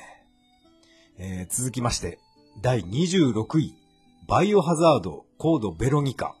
これもドリームキャストですね。これは私は結構中盤あたりまで行ったと思います。うん、どの辺、中盤か序盤かってちょっと判断難しいんですが、かなりいいとこまで行ったと自分では思ってますが、どうしてもね、あの、タイラントの攻撃が避けられないシーンでハマってしまって、もう一切先に進めなくなりまして、そこで諦めてやめてしまいました。うん、これね、このコードベロニカ、グラフィックも綺麗で、ただ操作感が、あれ今までのラジコン操作とはなんか変わりましたよね。私はあのラジコン操作のままで良かったんですが、このベロニカ、ベロニカからなのかな？普通の、うん、普通の操作になってしまったと思います。やっぱりあのバイオハザードはラジコン操作で、なんかこう思うように操作できないっていう、あれの恐怖感を味わうのが私は好きだったんですね。コードンベロニカのエンディングってどんな内容だったのか、なんか気になってきました。えー、続きまして第25位、ガンスターヒーローズになります。これはメガドライブですね。えー、私はこれ、うん、以前も言ってますけど、私はトレジャーのゲームっていうのがどうしてもなんか合わないんです。ガンスターヒーローズもダメで、あと何でしたっけ？ガーディアンヒーローズだったかな？あれもなんかダメなんですね。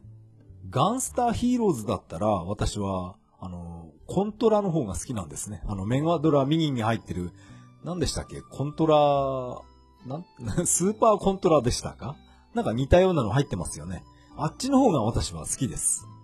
ガンスターヒーローズはどうしてもね、なんか画面がガチャガチャ、ごちゃごちゃしていて、私はダメなんですね。せっかくメガドラミニに入ってるんですけど、あんまりプレイしていません。えー、そして第24位、エターナル・アルカディア。これはドリームキャストの RPG ですね。これは私は全く、えー、プレイしたことがないので何もわかりません。でも24位に入っているぐらいなので、多分ね、すごい面白いゲームなんじゃないかなって思いました。えー、続きまして、第23位、スーパーモナコ GP になります。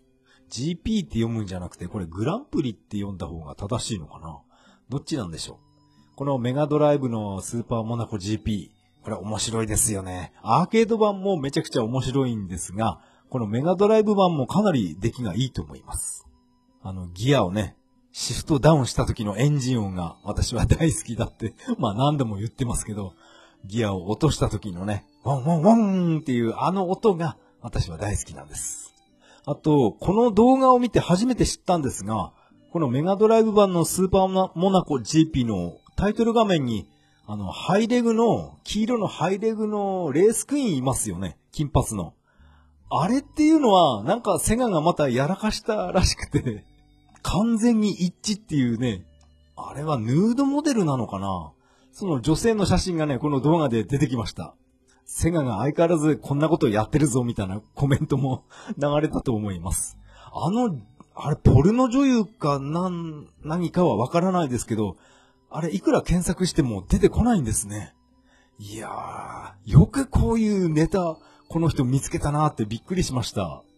このポルノ女優みたいな、この人が、まあ、胸、なんかね、モザイクっていうか真っ黒に塗りつぶされていたんで、おそらく胸は何もつけてない全開なんだと思います。それで下はビキニみたいなものをつけて、なんか岩陰みたいなところになんか寄りかかってるような画像だったんですね。それを左右反転させたものがスーパーモナコ GP のあのタイトル画面の黄色のね、ハイレグの水着を着た あの金髪のレースクイーンになってました。いやー私はこの、このことを全く知りませんでした。検索しても出てこないっていうことは、やっぱり多くの人はこのこと知らないんじゃないでしょうか。有名なのかな？あの金髪のヌードモデル。一体誰なんでしょうか？えー、今夜も調べたいと思います。調べてどうするんだって 突っ込まれそうですが、いや、これは知りませんでした。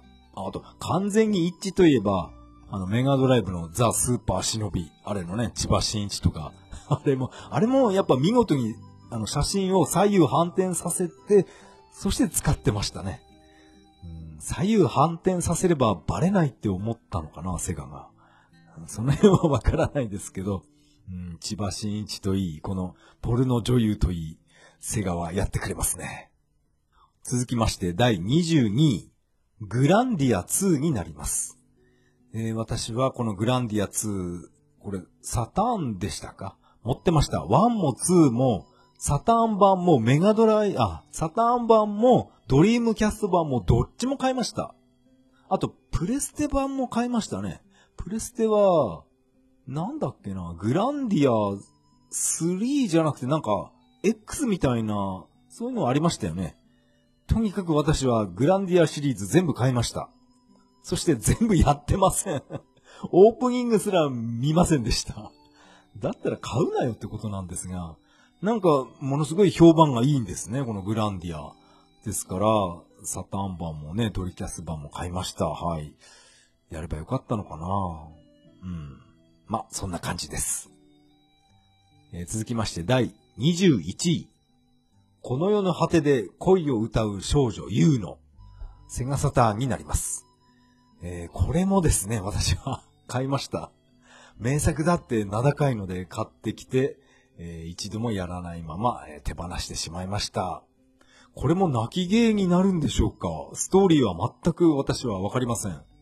これだけやらないゲームいっぱい続くと、なんかね、自分でゲーマーって名乗ってましたけど、全然ゲーマーではありませんね。ただの本当にコレクターですね。うんえー、徐々に、えー、終わりが見えてきましたね。えー、第20位、え街になります。これはセガサターンの街ですね。あの実写取り込みの、なんていうの？アドベンチャーっていうのかな？これ面白かったですよね。えこれは私大好きなソフトです。全キャラ1をクリアしました。あ、全キャラクリアすると、おまけシナリオでなんか、青虫っていうキャラクターの、そのシナリオも、えー、私はクリアしました。このゲーム本当にね、面白かったです。まあ一部では、この実写じゃなくて、あのー、シルエット、あっちの方が良かったっていう意見もあったんですが、私はこれ実写でいいと思います。はい。シルエットをやりたい人は、確かプレステ版がシルエットと実写とオンオフが切り替えられるんですよね。うんプレステ版でもいいんじゃないかなって思いました。この街が流行っていた頃っていうのは、私はセガサターンモデムで、えー、セガ BBS とか毎日のようにね、あの、テレ放題加入していて それ、11時からずっとね、インターネット、セガサタンでやってましたけど、確かね、あの、掲示板で必ずみんなの挨拶が、チンチコーレっていう、この挨拶から始まるんですね。セガの伝言板に。うん、あの、チンチコーレっていう、この挨拶は、この街をやって、やった人ならばわかると思うんですが、やってない人は、なんだこいつらって 感じだと思います。懐かしいな。もう一回やりたくなってきましたね。このゲームに出てきた、あの、牛と馬、何でしたっけ？牛尾っていう名前でしたっけ？あの、一人二役で、ね、あの、シナリオ出てきたと思うんですが、あの役者さんっていうのは、えー、昔、家なき子2の、あの、足立指のお兄さん役で出てこなかったでしたっけ？なんかね、それずっと昔から、えー、感じていました。確か、足立由美の、あれ、実の兄みたいな役、ケータギーとか言ってたと思うんですがね。家なき子2もめちゃくちゃ古いんですけど、うん。多分ああいったドラマは、あの、家なき子とかは今は再放送はできないんですよね。あれはお金が、お金に困ってる女の子っていうことでなんか、いじめを、えー、助長させるみたいなそういったね、細かいことを言うやつが現在はいるので、おそらく二度と再放送はしないと思います。嫌な時代になりましたね。えー、第20位は街です。えー、続きまして第19位はメガドライブ版ぷよぷよになります。ぷよぷよ1ですね、これは。初代ぷよぷよ。やっぱりね、あの、ギルガメッシュナイトで 飯島愛と細川文江が、なんかこのぷよぷよを紹介していたんじゃないかなってね。まあ、さっきも言いましたけど、これはね、私の勘違いじゃなくて、記憶違いでもなくて、本当にね、私は見たはずです。はい。どなたか知ってる人はいませんかね？いないか。ギルガメッシュナイト好きだったな まあ、またまたね、こうやって お色気番組の話になってしまうんで、えー、次行きましょう。第18位は、ルナザ・シルバースター。あれ？これがルナ1でしたっけ？エターナルブルーがルナ2になるのかな？この、えー、ルナザ・シルバースターはメガ CD で私はもちろんやりました。当時はね、やっぱ積みゲーとかそういったことは一切せずに、えー、エンディングまできっちりプレイしました。まあ、このルナーも、まあ、さっきから言ってますけど、カセットテープに録音して、えー、車の中で聞いてました。通勤中にね、このルナーとか、あとシルキーリップとかね リラルル言いながら、歌いながら、会社に出勤していました。懐かしいな、えー、続きまして、第17位、スーパーロボット対戦 F、セガサターンになります。こっちの対、ロボット対戦 F の方が順位が上なんですね。完結編とはまた違いますから、完結編の1個前の、えー、スーパーロボット対戦になります。まあ内容は、やってることは一緒ですよね。シナリオがちな違うっていうだけで。うん、このゲームも、えー、面白かったです。まあこれは、あの、さっきも言いましたけど、私はほとんど当時のアニメ、アニメは見てないので、あのこのゲームでやたらイデオンが強いんですね。イデオンって全く ストーリー知らないんですが、イデオンのプラモデルは作った覚えあります。なんかものすごい肩が、肩幅が広いあの赤いロボットですよね。肩幅っていうか、なんていうのあれ。肩が高いんですね。なんか、キッカー工事みたいな。あんな感じで、肩幅がね、印象的な赤いロボットのプラモデルを、なんか作った覚えがあります。えー、続きまして、第16位。ランドストーカー、皇帝の財宝。えー、メガドライブですね。ランドストーカーは、えー、これは本当に面白かったです。面白くてさらに難しかったです。これはメガドライブミニにも、えー、入ってます。メガドラミニももう何ヶ月も起動させてないですね。まあ断捨離する気はありませんが、うん、ランドストーカー、うん、やりたいですね。まあ、あの実機の方のランドストーカーももちろん、これはね、断捨離手放したくはないんで、昔のデータとかもう消えちゃったかな最終面の入り口直前でセーブして、そのまんまね、もう10年以上は、あ、10年はやったかな。5年くらいは電源入れてないです。ランドストーカーで、あの、鶏捕まえミニゲームみたいなね。あれが面白かったな懐かしいなえー、続きまして、第15位、シルフィードになります。これはメガ、えー、メガ CD ですね。これ、このゲームすごい画面綺麗でした。メガ CD を買って本当に良かったなって思うゲームの一つですね。当時、ポリゴンっていう言葉がなんか聞き慣れなくて、なんでこんな折り紙みたいなキャラクターなんだろうってずっと思ってましたけど、まあよくよく考えると、このメガ CD でポリゴンを出すっていうのはすごいことだったんですね。私はそういう、なんていうかな、性能とか、なんかそういうこと難しいことはよくわからないんですが、とにかく、ものすごい グラフィックでした。このシルフィードもですね、やっぱりこれも全面の BGM をカセットテープに録音して、えー、私はね、えー、車の中で聴いてました。うんやっぱりメガ CD のゲームっていうのはほとんど、ほとんど全部私はカセットテープに録音してました。ソニックの CD とか、あと、ナイトトラップとかね。あの曲なんかも、あの CD ラジカセで聴けるんで、それ一生懸命自分のね、オリジナルカセットテープをね、作って楽しんでました。懐かしいなあと、このシルフィードは一面からかなりね、熱い展開になるんで、あの、無線のね、やりとりがあるんですね。それを現在は、ゆ、えニコニコで見たのかな ?YouTube かニコニコで見たんですが、無線の仲間のやりとりを丁寧に日本語字幕をつけてくれる人がいるんですね。その内容がなんかかなり熱かったですね。えー、続きまして、第14位。ソウルキャリバーになります。これはドリームキャスト版ですね。私はこれ買いました。そして、まあちょっとはプレイしましたが、もうそんなに面白いとは私は感じませんでしたが、でもね、これ14位ですから、いやーすごい人気だったんですね。確かこれアーケード版からの移植ですよね。ソウルキャリバー、私はこれアーケード版は一度もやったことがありません。もしかしたらアーケードと全く遜色ない出来だったのかなその辺すら私はわからずに、え買って遊びました。まあ、なんというか、バーチャファイター3よりは面白かったです。あの、ドリームキャストのね、バーチャファイター3。あれ、あれはちょっとね、まあいいや。ソウルキャリバーになります。はい。続きまして、第13位。ソニック・ザ・ヘッジホックになります。メガドライブですね。これはね、これ、このゲームが出た時は本当にびっくりしました。私は高校生の時で、えー友達がね、このソニック買ったって言うんで、えーみんなで、えーチャリンコ乗って行きましたね。そして電源を入れて、セーガーっていうあの声を聞いた時に、なんか涙出そうになりました。あの、セーガーっていうあの声を何度も聞きたくて、あの、メガドラのね、あの、リセットボタンを何回も押した覚えがあります。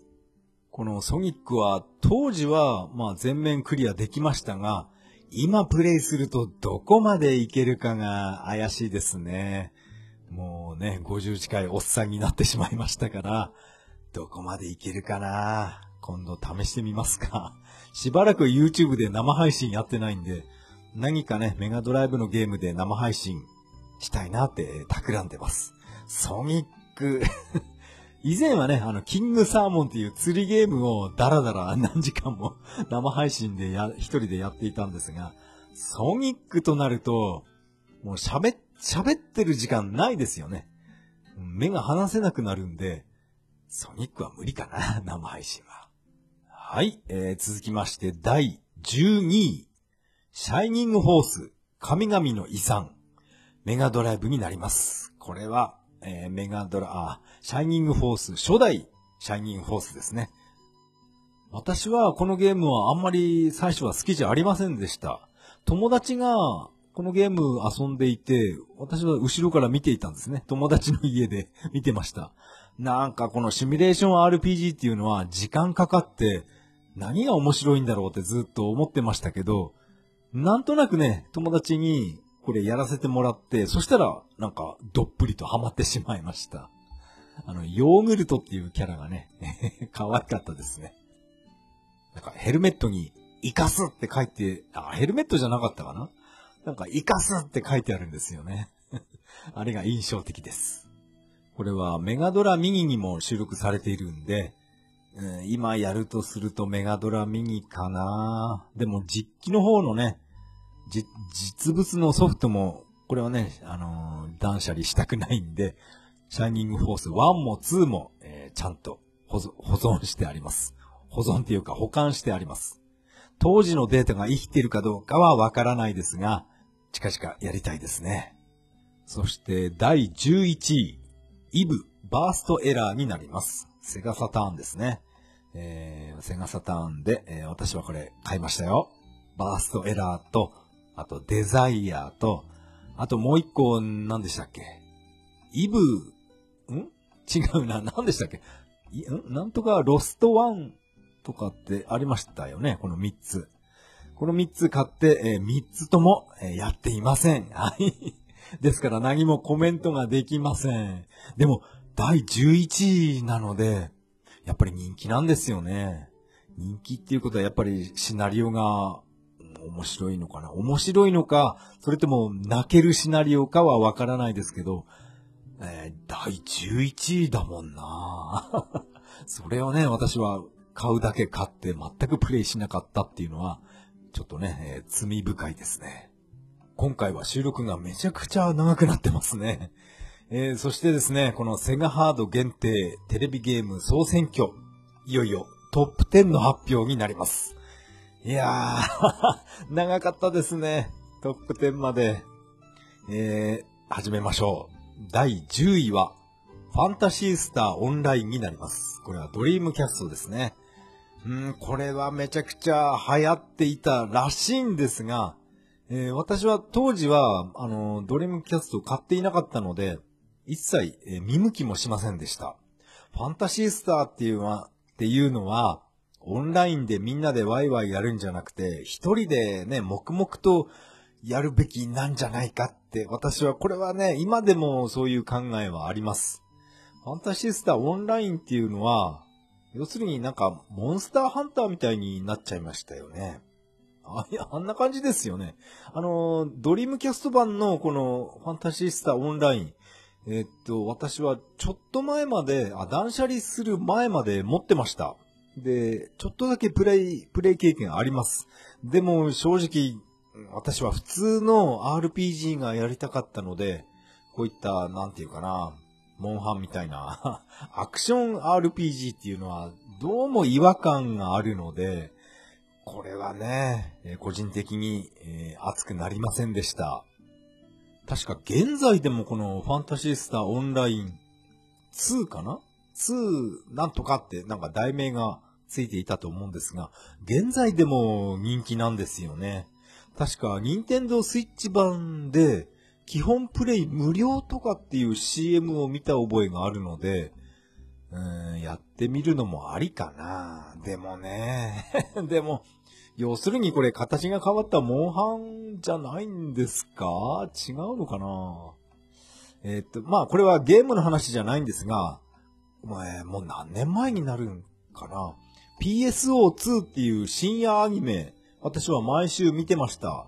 あのアニメに出てきた PSO2 っていうのは、あれって本体は、ハードは PSP か何かでしたっけ？もう、かなりね、昔のアニメだったのでよく覚えてないんですが、あの、ファンタシースターオンライン2っていうのはこんな感じのゲームなのかなって考えながら、あの、アニメ毎週見てました。ファンタシースターもね、なんかアクションゲームになっちゃったなっていう、そんな感想しかありませんが、でも第10位ですからね。いやー、やっぱり自分だけがずれてるんだと思います。続きまして、第9位。デビルサマナーソウルハッカーズ。セガサターンになります。これも私買いましたよ。そしてやっていません。ごめんなさい。第9位なのに、もう全くやっていません。わかりません。うんダメだな。もう次行きましょう。第8位。シェンムー一章横須賀になります。これは、えードリームキャストなので、私はやりました。エンディングまでは全然行ってないんですが、途中でゲームセンターが出てくるので、そこでハングオンばっかりやってました。それ目当てで買ったような感じですね。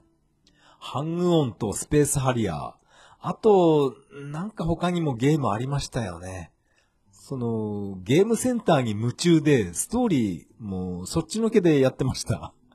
シェンムー1もシェンムー2も、私は結局ね、ストーリーは全然よくわからないまま終わってしまいました。でも、このゲームの中に出てくるゲームセンターで、ハングオンとかスペースハリアーが遊べるっていうのが、これがね、なんか当時新鮮でした。何やら現在では、竜が如き、竜が如くっていう、あのゲームに、こういったね、昔のセガのゲームが遊べるらしいんですね。バーチャファイターとか、あと、な、なんかあったと思います。それ、ずるいなーって感じました。私は竜が如くシリーズっていうのはどうもね、面白さが、いまいちね、伝わってこないので、まあちょっとはやったことあるんですが、すぐやめてしまいました。でも、過去のセガのゲームが、アーケードゲームが遊べるとなると、えーかなり興味があるんですけど、でも竜が如くはね、うん、基本的に私はヤクザが好きじゃないですからね。まあこれみんなそうだと思うんですけど、ヤクザとかヤンキーに全く興味ないんで、そう、あの、熱血紅白国尾くんとか、私は今でも興味ないんですね。国尾くんとかね、あと漫画で言うと、ビーバップハイスクールとか、えー、ろくでなしブルースとかですね。ああいったヤンキーアニメとか漫画っていうのは、1ミリもね、興味ないんです。不思議なことに。国尾くんに興味ないけど、でも、ダブルドラゴンとか、ああいったね、正義のために、えー、鉄拳制裁みたいな、ああいうゲームは大好きなんですね。うん、自分で言うのもなんですけど、変なやつですね。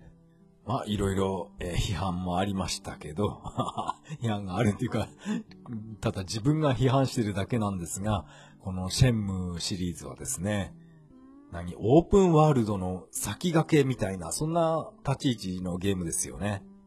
シェンムー3っていうのはどういう内容なのかな？あれも、うん、昔のセガのアーケードゲームが入ってるなら、そっちだけやりたいですね シェンムは、うん、でも鈴木優のゲームだからな。まあいいや。えー、第8位は、シェンムー第1章でした。えー、続きまして、第7位。桜大戦3。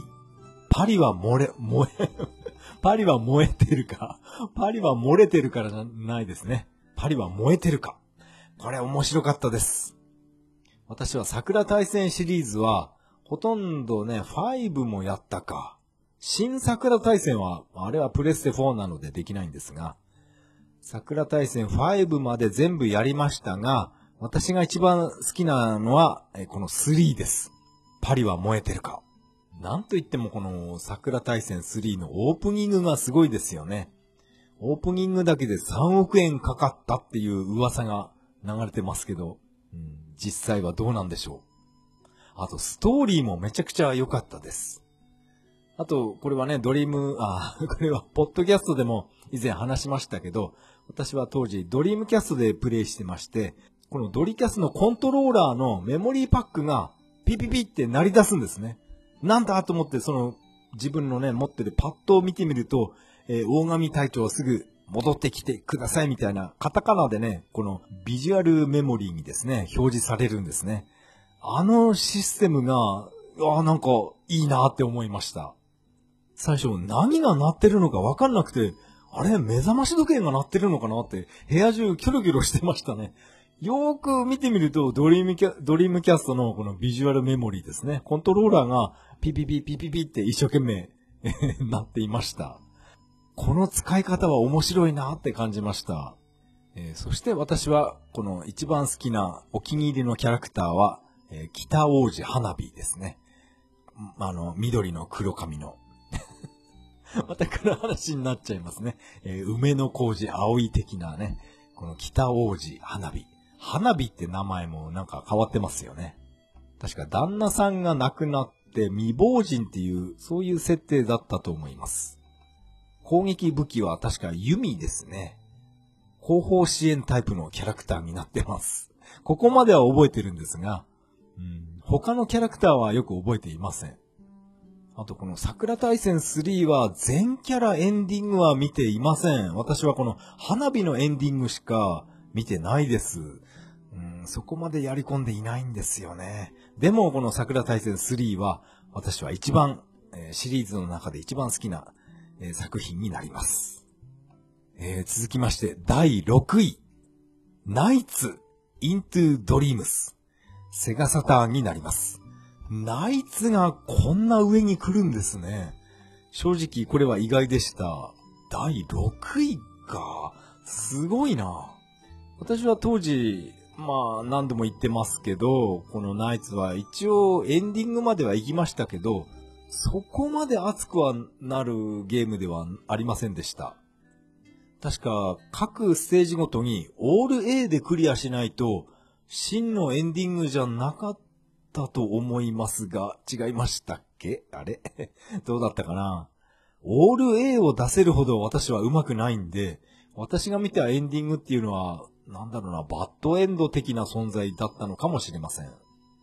まあ私は今年になってから、あの、クリスマスナイツを買い戻してきたので、私の家には、あの、本編のナイツはもう手放したんですが、クリスマスナイツだけは遊べる状態になってます。でもまさかナイツがこんな上位に来るとは本当に、これはね、考えもしていませんでした。やっぱすごい人気なんですね。はい、えー、続きまして第5位。バーチャファイターになります。セガサターンですね。セガサターン本体と同時発売のはずです。これ、第5位。うん、このゲームはね、私は、ー今でもやります。このゲームは今までの格闘ゲームとは違って、なんていうかな、画廊伝説とか、あとスト2シリーズとかとは全く違って、必殺技みたいなものがないんですね。ですから、地味といえば地味な格闘ゲームなんですけど、そこがね、またリアルっぽくて大人気だったと思います。確かに今見ると、あの、カクカクポリポリしたね、ポリゴンで、ものすごい、ものすごいね、貧相なキャラクターなんですけど、あの当時は 3D ポリゴンのキャラクターを自分で動かせるっていう、それだけでもう、え、当時はね、確かワンプレイ200円ぐらいでしたね。まあ私の地元ではそのぐらいでした。300円じゃなかったな。200円だったかな。そう、200円入れる価値がありました。はい。そう、私は、なんか、ジェフリーが、うん、なぜか好きだった時期がありましたね。最初はジェフリーで遊んでいたんですが、いつの間にかサラが好きになって、サラばっかり使うようになりました。でもさすがに1回200円だと、アーケード版はあんまり、うん、数える程度かな、プレイしたのは。そしてこのセガサターン版を買って、で、友達とね、集まって毎晩のようにやってました。バーチャファイターを猿みたいにプレイして、その後ね、えっ、と、数ヶ月、1年ぐらい後かな、バーチャファイターリミックスっていうのも出ましたよね。あっちの方はこのランキングに一切入ってないんですが、あれはみんな好きじゃなかったのかな。私はあっちの方のね、バーチャファイターも結構好きなんですが、あの、サラがね、なんかヤンママみたいになっちゃったんですよね。ヤンママサラとか言ってました。でもキャラクターが若干大きくなって、あ、でも、そっか、サラステージの光が下から当たってるっていうあの光源処理が、あの、バーチャファイターリミックスではなかったので、そこが不満といえば不満でしたけど、でも、バーチャファイター1よりリミックスの方が、うん、若干綺麗ですよね。でも、どっちが好きだって言われると、やっぱりこの、あの、ポリポリガクガクしたね、ポリゴンのバーチャファイター、ノーマルのバーチャファイターの方が、やっぱりこっちかな。うん。やっぱりこっちも好きだな。でも私はリミックスの方も好きですよ。ただこのサターン版のバーチャファイターは、アーケード版のバーチャファイターよりも音楽がアレンジっていうか、なんていうか、良くなってるような気がしました。多分このアーケード完全移植っていうのは、アストロシティミニの方で、あっちの方の音楽を聴けば比較できると思うんですが、私はアーケード版よりも、このサターン版の音楽の方が、もうね、ずっと、もう何年、何年もね、この音楽聴いてたんで、バーチャファイターは、サターン版の音楽の方が、耳に残ってます。特に私はサラステージの音楽が好きですね。サラステージはね、あの光の光源処理も綺麗だし、音楽もいいし、うん、サラステージ、お気に入りです。えー続きまして、第4位。バーチャファイター2になります。これもセガサターンですね。セガハードで唯一ミリオンセラーを出したっていうのが、このバーチャファイター2になるそうです。バーチャ2しかなかったんですかね。セガラリーは確かあれは100万、ミリオンいかなかったのか。そっか。あんなに出来が良かったんですけどね。このバーチャファイター2も、これはね、私は、あのー当時会社を有給休暇で休みまして、確か、えー、1995年かな発売日の12月1日だったと思います。その日は私は会社に有給休暇届を出して、会社を休んで、そしてゲーム屋さんに行きました。それをね、よーく覚えてます。で、このバーチャファイター2の発売日だったかどうかは、ちょっと覚えてないんですが、まあそのバーチャファイター2を一緒に買いに行った友達と一緒に、バーチャスティックプロも友達と一緒に買いました。あの、でかいね、コントロール、アーケードスティックですね。バーチャスティックプロ。あれ、1個2万円ぐらいしましたか。友達も1個買って、私も1個買ってっていうね。すごいバブリーな時代がありました。バーチャスティックプロは、バーチャファイター2と発売日が、そこはちょっとね、えー、もしかしたら違うかもしれないんですが、うん、同じ友達とね、トイザラスに買いに行ったのをよく覚えてます。そっか、バーチャファイター2はトイザラスで買ったんじゃないから、やっぱ発売日は違うのかな。うん、あのバーシャ、バーチャスティックプロは、あれはね、場所取りましたね。懐かしいなもうあれはね、断捨離っていうか、まあ、ちょっと私は金欠になった時があったんで、部屋のものをいっぱい売りに出した時がありまして、その時ね、バーチャスティックプロは、えー、売ってしまいました。あの、バーチャスティックプロを使ってサターンで、エジホン探偵事務所とか、友達とね、やってたな いろんなことを思い出してきました。えっ、ー、と、なんで、名前何でしたっけ？エキスパートモードっていう名前でしたっけ？友達と対戦すればするほど、コンピューターがその友達の癖を覚えていくんですよね。そしてこのエキスパートモードで、あの、コンピューターと対戦すると、その友達が、友達の動きをするんですね、コンピューターが。それが非常に面白かったです。友達はいつも酔拳のあの、シュンディを使ってたんですね。あの、ふざけた動きのあの、じいさんですよね。友達はいつもあの、ステージが始まるときに、レディーゴーってなると、あの、じいさんは、レバー下2回ちょんちょんってやると、あぐらをかくっていう、ザバン鉄っていう技があるんですね。あれ、技って言えんのかな？ザバン鉄をやるんで、それをコンピューターが覚えてしまって、私がコンピューターとやるとき、レディーゴーってなると、そのコンピューターの水剣のじいさんがしゃがみ込んであぐら状態になるんですね。あ、あの友達の動きと全く同じ動きをするぞって、それがね、ものすごい新鮮に感じました。あと、ラウを使って難しい空中コンボなんかも、コンピューターが一発で覚えてくれる時もあるんですが、なかなか覚えてくれないっていう時もあって、その辺がね、なんか限界だったのかなって感じました。あと、このサターンのバーチャファイター2は、レベルをハードにして、そしてエンディングっていうかね、最後のデュラルを倒すと、えー、デュラルのね、あの、メッキっていうか、アルミがですね、ボロボロ剥がれて、中から人が出てくるっていう、あのエンディングは、え、衝撃的でしたよね。あれが、影の母親の、えー、名前何でしたっけ？月影でしたっけ？あれ違うかな？影の母親っていう設定なんですよね。そういったね、バックストーリーなんかも、これ格闘ゲームなのに、ちゃんとしたね、あの、各ストーリーがあるっていうのが面白かったです。確か現在のバーチャファイター、えっ、と、ナンバリングで言うと、5、6までかな。それもちゃんとストーリーがあって、一貫してね、ジェフリーのストーリーっていうのは、あの、でかいサタンシャークっていうサメに、あの、船をぶっ壊されたから、その船を買う賞金目当てでこのバーチャファイターっていうトーナメントに参加するっていうのが、バーチャファイター1から6まで一切変わってないと思います。あの、ジェフリーのおっさんはその辺がね、面白いですね。他のキャラクターはね、あの、悪い奴らに奪われた妹サラを助けるために、えー、このトーナメントに参加するとか、そういった色々バックのストーリーがある中、このジェフリーだけは、ただのね、金目当てで参加っていう、それが面白いですね。えー、バーチャファイターシリーズでかなり時間も、時間が経ってしまいましたね。えー、第4位は、バーチャファイター2でした。そして、いよいよ、ベスト3になります。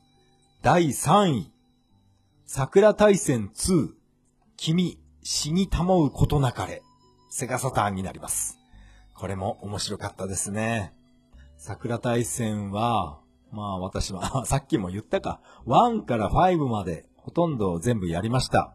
全キャラエンディングとは言わないですけど、この桜大戦2も、えー、エンディング、私はスミレかな？桜大戦2のエンディングは。スミレのエンディングだけを見たことがあります。桜大戦1からそう、え、何年後ぐらいに発売されたかはちょっとわからないんですが、グラフィックがかなり綺麗になりましたよね。あと新キャラも、えー、っと、レニーと、もう一人女、織姫か。あの二人が追加されました。せっかく新キャラが追加されたんですが、私はもう、神崎すみれに続婚だったので、お気に入りは、え、すみれ一択になってます。このタイトルの死にたもうことなかれって、これ意味がわからなくて、友達に 聞いた覚えがありましたね。おいおい、これってどういう意味なんって 聞きましたね。そしたら、これっていうのはまあ、要するに死なないでくださいっていう意味だよって教えてもらったんですが、合ってますかね、本当に。君、死にたもうことなかれ。うん。どうか、あなた死なないでくださいっていう、って私は考えてるんですが、解釈合ってるかなこの桜大戦2のテレビ CM が、あの、声優の横山、えー、千佐さんでしたか？桜役の。あの人と、えー、瀬形三四郎がね、なんか、わちゃわちゃやってる CM でしたよね。うん、懐かしいな瀬形三四郎の CM っていうのが、毎回毎回ね、面白くて、次はどんな CM なんだろうって、そればっかり気にしていました。確か、アゼルの CM もありましたよね。あの、藤岡弘がなんか、仮面みたいのつけて踊ってたり、うん、懐かしいなあの、セガサターン、あ、セガタ三四郎の最後の CM っていうのは、要するにね、あの、鉄腕アトムのラストみたいに宇宙に行ってね、爆死するっていう、あのラストなんですが、まあこれも、まあ以前言いましたけど、よーくスローで見ると、爆発とともに、あの、パラシュートで脱出してますよね。あれは、えー、気づく人は多かったと思います。はい。あれは有名ですよね。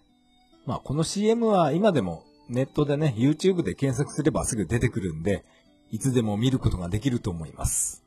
あの、瀬形三四郎ってね、泣き叫ぶ女の人の演技が、あの人結構いいですよね。演技上手いなって、そういう書き込みを当時、えー、セガサターンモデムでやっていたセガ BBS で、それが結構同じことを書き込みする人がいました。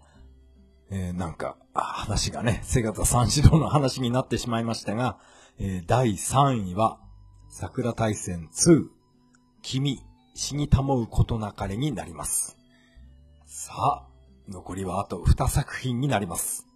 第2位は、桜大戦になります。えー、セガサターンですね。桜大戦1になります。いやー、これが第2位に来ましたか。確かにね、このゲームすごい面白いですよ。私は泣きましたからね。これ以前ね、え泣いたゲームっていうことで散々熱く語りましたから。もう今回はね、省きますけど、桜大戦、初代桜、すごい面白かったです。何もかもが新鮮で、アドベンチャーパートもあれば、シャイニングフォースみたいなシミュレーションパートもあるし、そして恋愛パートもあって、そしてね、あお約束の女湯覗きにパートもありますから、あの、体が勝手にっていうね、お約束のあれですね。あれが始まったのもこの桜大戦1ですから、何もかもが新しくて新鮮味があって、もう完璧なゲームだと思います。確かいろんな賞を取ったと思いますよ、このソフトは。あとシナリオもちゃんとしっかりと作り込まれていて、笑いもあれば、あの、泣けるシーンなんかもあって、本当に飽きさせることがない、飽きることがないゲームになってると思います。やたら褒めますね、このゲームに関しては。いやー、本当にね、これ、私はちょっとね、泣きましたからね。うん、このゲームが大ヒットして、そして、この声優が出てくるこの舞台とかも、いろんな展開ありましたね。私はこの舞台とかは見に行ったりはしなかったんですが、えー、っと、このボーカル集とか、歌謡曲集か、そういった CD アルバムとか買いましたね。あと、なん、大正ラジオショーとかっていうサターンのソフトも、それも買いましたね。なんて名前だったっけな。とにかく桜対戦関係のゲームっていうのはいっぱい買いました。あと、花組対戦コラムスとかもね、もちろん買いましたし。あと、まあこれはドリームキャストですけど、桜対戦オンラインっていうのも、えー、私は当時買いました。オンラインで、確かね、ネットを通じてトランプとかできたんだと思います。私が買った時はもうそのオンラインサービスはやってなかったんで、その、できなかったんですけど、それも買った覚えがあります。この桜大戦1のリメイクっていうか、リマスターっていうか、あの、プレステ2で出てましたよね。桜大戦、熱き血潮にっていうなんかサブタイトルがついて、それも私は、えー、プレステ2版買って、ちょっとプレイした覚えがあります。グラフィックがやっぱりプレステ2ですから、非常に綺麗でした。あと、文字なんかもね、サターン版とは違って、なんていうかな、明朝体っていうか、くっきりとしたね、文字で読みやすくなっていました。漢字なんかも多く使用されていたと思います。どの辺がサターンと違うのかがわからないんですが、もしかしたらストーリーも若干違うのかな？どの辺が変更されたかは私はわからないんですが、まあ、えっ、ー、と、第1話くらいでやめちゃったかな？うん。グラフィックは確かに綺麗で良かったんですけど、やっぱり私はサターンでやりたかったんですね。桜大戦。ですから、プレステ2、まあ、途中でやめて、えー、そのままね、えー、ドナドナしてしまったっていう経路になります。えー、第2位は、セガサターンの桜大戦となりました。そして残るは第1位になります。第1位は、セガサターン版、グランディアです。はい。いやー、グランディアが第1位なんですね。うん、これは私はプレイしたことありません。はい、ごめんなさい。全くプレイしたことがありません。まあ、グランディア2も、えっ、ー、と、第何位だったかな。グランディア2が、えっ、ー、と、第22位に入ってまして、それなのに、グランディア1が第1位ですね。堂々の1位となってます。私はグランディア1も2も、え、どっちも買ったってさっき言いましたよね。えー、そしてどちらもプレイしていませんでした。まさかこれが第1位とはね。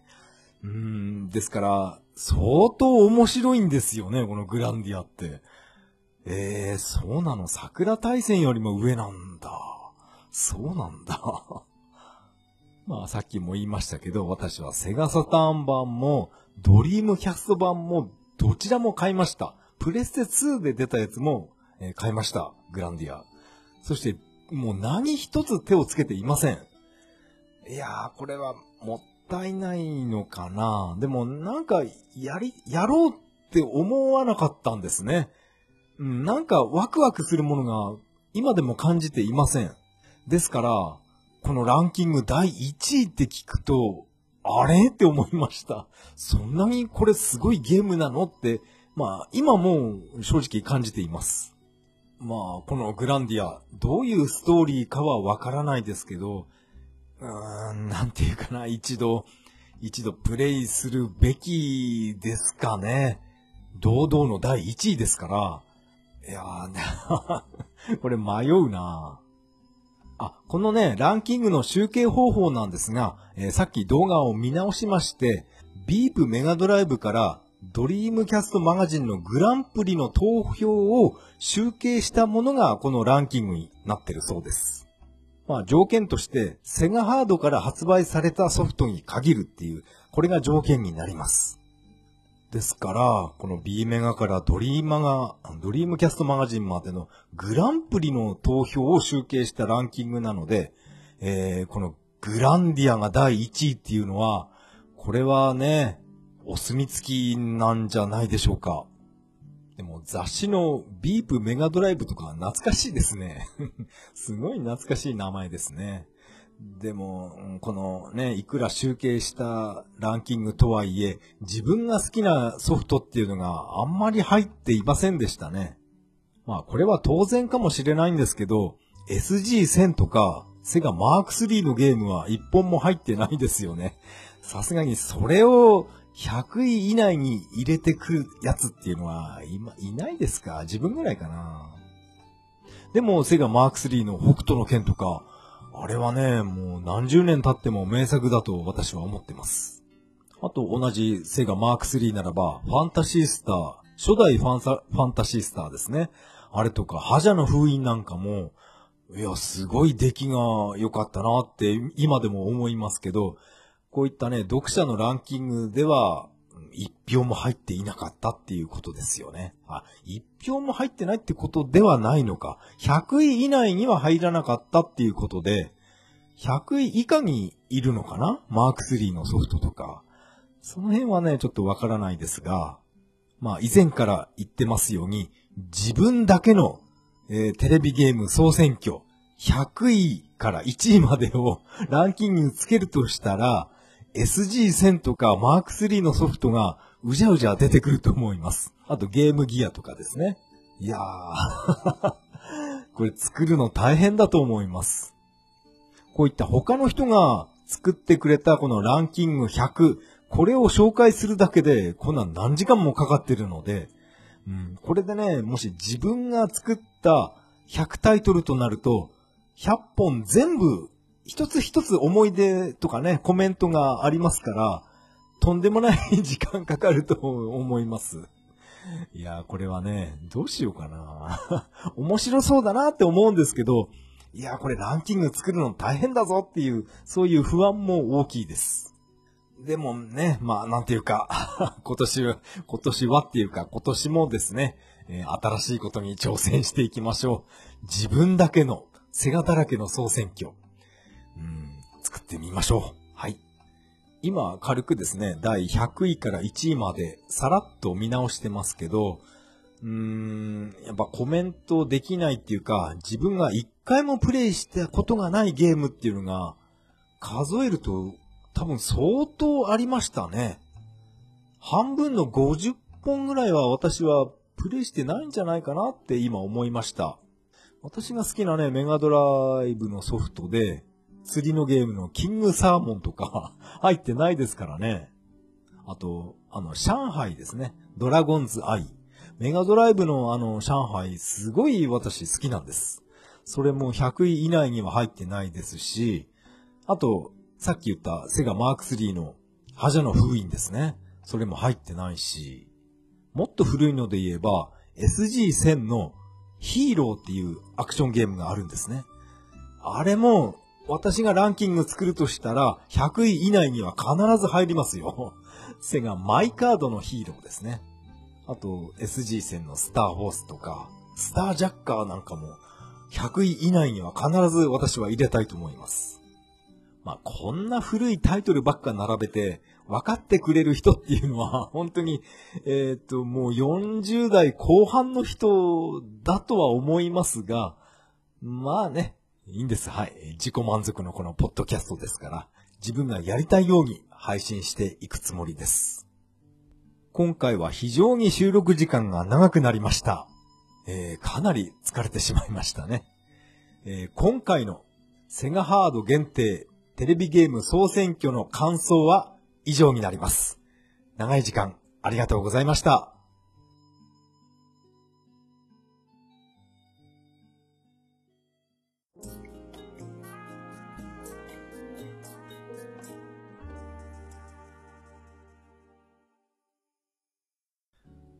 はい。エンディングです。エンディング曲は、潮祭アーベントになります。第23回目の配信、いかがだったでしょうか？今回は、セセセガ攻略動画、セガハードで一生遊ぶさんの動画から、セガハード限定テレビゲーム総選挙を、この動画を見ながら、えー、お話ししてみました。いやー、かなりの長丁場になりましたね。まあその分私は個人的に楽しかったです。第100位から1位まで、えー、タイトルを見ながらベラベラとね、無駄話しましたが、えー、ほとんどね、半分、半分の50本くらいは私は、あの、プレイ経験がないので、何一つコメントできないソフトが続いたと思います。おそらく半分の50、50は多すぎるかな30ぐらいかな、プレイしてないのは。ですから、もう100本全部、あの、コメントしたっていうわけではないんですが、それでも、これだけの時間がかかりました。えー、ですから、まあ、さっきも言いましたが、自分がプレイしたゲームを100本並べて、それを全部コメントしながら収録となると、これは3時間4時間って言ってしまうような気がします。今から、えー、なんかね、恐怖感を感じています。この自分が、私が選んだセガハード限定テレビゲーム総選挙、この第1位になるソフトっていうのは何でしょうね。ちょっと今から、考えたいと思います。まあでも集計時間にかなりの時間を要すると思うので、えー、配信は、えー、まだまだ先になるでしょうね。うん、でも面白そうなので、えー、やってみたいと思います。ここでメッセージを紹介したいと思います。ツイッターのハッシュタグ、それは涙でから、えいただきました。マハリトさん、ありがとうございます。えー、テレビゲーム総選挙見ました。セガのソフトが全然なかったですよね。せめてソニックとかバーチャファイターあたりは上がって欲しかったです。えー、誰々ゲーム話のオフ会、自分も参加します。会場で会えることを楽しみにしています。といただきました。マハリトさんメッセージありがとうございました。この年末地上波でやったテレビゲーム総選挙ですね。セガのソフトが全然なかったですよね。そう、この、マハリトさんが言うように、ソニックとかバーチャファイターあたりはね、これは入っていても良かったんじゃないかなって思うんですが、ほとんど、なんか、任天堂関係のゲームばっかりでしたよね。こういうことも含めて、私はセガが好きなので、もう、セガのソフトは本当に認知度がもう低いと思います。でもそれも込みで、やっぱり、えー、セガファンなんですね。えー、それと、誰々ゲーム話のオフ会。いやー、楽しかったですね。マハリトさんと、えー、久々に再会しました。そしてこの公開収録。これもね、本当に楽しかったです。もちおさんとカステルさんのこの二人のね、流れるようなトークがね、えー、私もこうやってね、ポッドキャストをやってるんですが、あそこまでスラスラとね、ゲームの話題とか出てきませんから、私の場合はカミカミなので、あちこち編集でね、カットするのが、その作業がものすごい大変なので、あのね、誰々ゲーム話、あの収録のようなノーカット、ノー編集で1時間近くね、話すっていうのは、いや、すごいものを見たっていう、そういう感想があります。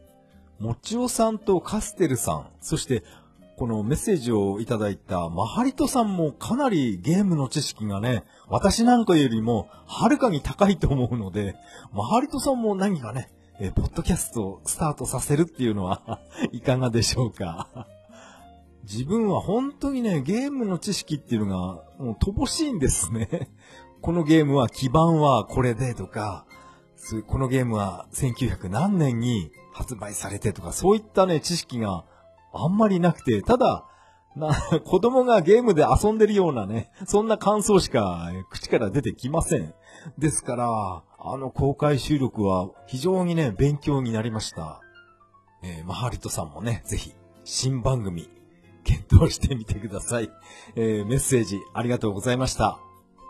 えー、次のメッセージは、えー、たけさんからいただきました。ありがとうございます。たけさんからのメッセージです。初めてお便りします。たけと申します。セガカセット風味のバナーに惹かれ、聞き始めました。パーソナリティのタカさんのゆゆったりとした口調が心地よく、最初から遡って聞いています。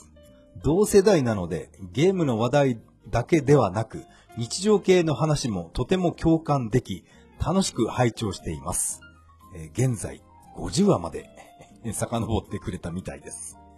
タカさんはいろいろ新しいことにチャレンジされているようで、すごいなぁと感心しています。私も真似して、オートミール生活、あ、オートミール食始めました。これからも配信楽しみにしています。と、いただきました。たけさん、ありがとうございます。いやー、非常に、えー、励みになりました。このね、セガカセット風味のバナーっていうのは、えー、あれですね、私が、フォトショップで フォトショップで、えー、一生懸命作った、あの、バナーですね。あれですかね、このバナーっていうのは、このポッドキャストの YouTube 版のバナーでしょうか YouTube 版は毎回毎回バナーをね、ちょっと右半分だけいじってます。はい。ゲーム画面をまあ取り替えてるだけなんですが、毎回ちょっとだけ、えー画面を変更して遊んでいます。過去の配信から遡って拝聴していらっしゃるということで、いやー嬉しいですね。現在第50話までえ拝聴されていただいたということで、第50話っていうのは、えー自分は一体何話したかなって、ちょっとだけね、えー自分でも確認してみました。そして第50話っていうのは、えー平成最後の雑談会と題しまして、まあ私はね、聞いたわけじゃないんですが、今このタイトルだけを、え読んでみますと、え大型連休のプランに悩むとか、函館の夜景とか、熊本のミルクロード、こんな話をしていた、その 回らしいですね。第50回っていうのは。いや、自分でもね、これ懐かしいなと思って、ポッドキャストのエピソードメモ、これをね、読んでました。まさかこんな古いね、過去回から遡って聞いてくれる方が、えーいるとはね、私は驚きました。本当にね、ありがとうございます。こんなね、神々の配信でごめんなさいね。なんかね、ろれつが回らないんです。はい。下の動きがね、なんか鈍くなってきてるなやだな。そして、このね、メッセージをくれた竹さんも、オートミール食をスタートさせたということで、いやー、これはね、嬉しいですね。私の友達なんかでも、オートミール体にいいぞって言ってるんですが、いや、あんなのいらねえよってね、えー瞬殺されてしまうんですね。もう俺たちは50近いんだから、少しは体のことね、健康のことを考えろよって言ってるんですが、やっぱりね、えー お酒ばっかり飲んでる友達が多いです。このオートミールなんですが、決してまずい食べ物ではないなって私は思ってます。ですけど、まあ、たけさんはね、えー無理せず、えーこれ美味しくないなって感じたら、もう無理せず、えーやめてもらって 大丈夫ですよ。はい。これは好き嫌いがありますからね。無理に人に押し付けるものではないと思います。でも、ある程度の年齢まで来たら、やっぱりね、自分の体のことを考えないといけないと思うんですけどね。暴飲暴食は、え、控えましょう。お互いに控えましょう。いや、本当に励みになるメッセージ、ありがとうございました。えー、たけさんのメッセージでした。ありがとうございます。メッセージは以上になります。このポッドキャストでは皆さんからのメッセージをお待ちしています。シーサーブログの投稿フォーム、またはツイッターからハッシュタグ、それは涙でとつぶやいていただけると大変励みになります。最後は雑談したいと思います。もう何時間も喋ったのに、まだ喋るかっていう感じなんですけど、今回はね、えー、かなり喋りたいと思います。これ多分ね、シーサーブログでは、一本では配信できないんですよね。まあいいか、これはね、後で考えましょう。えー雑談はですね、まあオープニングでも、オープニングでも、えー少し話しましたが、私は、もちおさんとカステルさんがパーソナリティを務めます、誰かと誰かのゲーム話。このポッドキャストの公開収録に行ってきました。東京秋葉原で、えー開催されたので、えー私は久しぶりに電車に乗って、えー行ってきました。こういったポッドキャストの公開収録っていうのは私は初めて、え参加したので、えすごい、えー一人でね、え緊張してました。この会場に着く前が、もうかなり時間かかりまして、秋葉原駅を降りてから、もう全然わからないんですね。Google マップ通りに歩いても、このビルの入り口がわからなくて、もうずっとね、うろうろしてました。なんかそのビルの近くに、カレーは飲み物っていうね、黄色い看板があって、あのカレー屋さんがね、非常にね、気になりました。カレーは飲み物。あの、ウガンダの名言ですよね。あ、ウガンダじゃなかったっけ？ウガンダじゃなくて、本邪魔かの石塚でしたっけ？あ、あれ、ウガンダでいいんだよな。うん、カレーは飲み物。名言ですよね。まあ、そんなこともあってね、そのビルに到着したんですが、えー初めて、えーもちおさんとカステルさんとお会いしまして、いやー、感激しました。いつもはね、ポッドキャストなので、相手のね、声しかわからないんで、顔はは全くね、わからないわけですから、初めて会ってね、あ、この人がもちおさんなんだって、この人がカステルさんかってね、驚きの連続でした。そして収録が始まりまして、もうね、すごかったです。このゲームの知識量といいますか、アドリブ力というか、なんていうかね、全く途切れないんですね、会話が。あんなに途切れずにスラスラとゲームのことがね、出てくる、話せるっていうのは、これはね、すごいなーって思いました。羨ましいなって感じましたね。自分の場合はね、これ編集ばっかりして、かなりね、間が空いてます。あれ今俺何言おうとしたんだっけってね、この録音ボタン一回止めて、一時停止して、ちょっと1、2分 思い出して、思い出す時間を設けたりして、そういうところをね、あの、編集したりするんで、あんなね、ノー編集であんなにゲームの話できるなんていうのは、私はね、信じられませんでした。そして2時間の収録時間もあっという間に過ぎまして、そして、えっ、と、プレゼントコーナーなどもありましてね。いや、私はあの、DVD、あ、じゃないな、ブルーレイか。あれをね、えー、いただきました。ありがとうございます。そしてですね、私、私からのお願いとして、私は家から、あの、32X を持って行ったんですね。そしてそれをね、もちおさんとカステルさんにサインしてもらいました。いやー、嬉しかったですね。この公開収録の前日にですね、何か、このね、パーソナリティのお二人にサインしてもらえないかなってずっと考えてまして、まあ私は自称、えー、セガ好きということで えー、32X か、もしくはメガドラに装着させるメガアダプター。それか、SG1000 に使ってたカードキャッチャー。あれを持って行って、ここにね、サインしてもらおうって、その3択をずっと考えてました。一番場所を取らない小さいのが、なんかタバコぐらい、タバコの箱ぐらいの大きさのカードキャッチャーなんですね。これを持って行って、あの、お二人にサインしてもらおうかなと思ったんですけど、やはりここは、世間では日の目を見なかったスーパー 32X をこれを持って行ってやるかってね、決めまして、えー、この 32X を、えー、このバッグの中に入れまして、そして、えー、電車に乗って、え、秋葉原まで行きました。で、無事にね、えー、もちおさんとカステルさんの、え、直筆サインをね、私のスーパー 32X に書き込んでもらいました。ありがとうございました。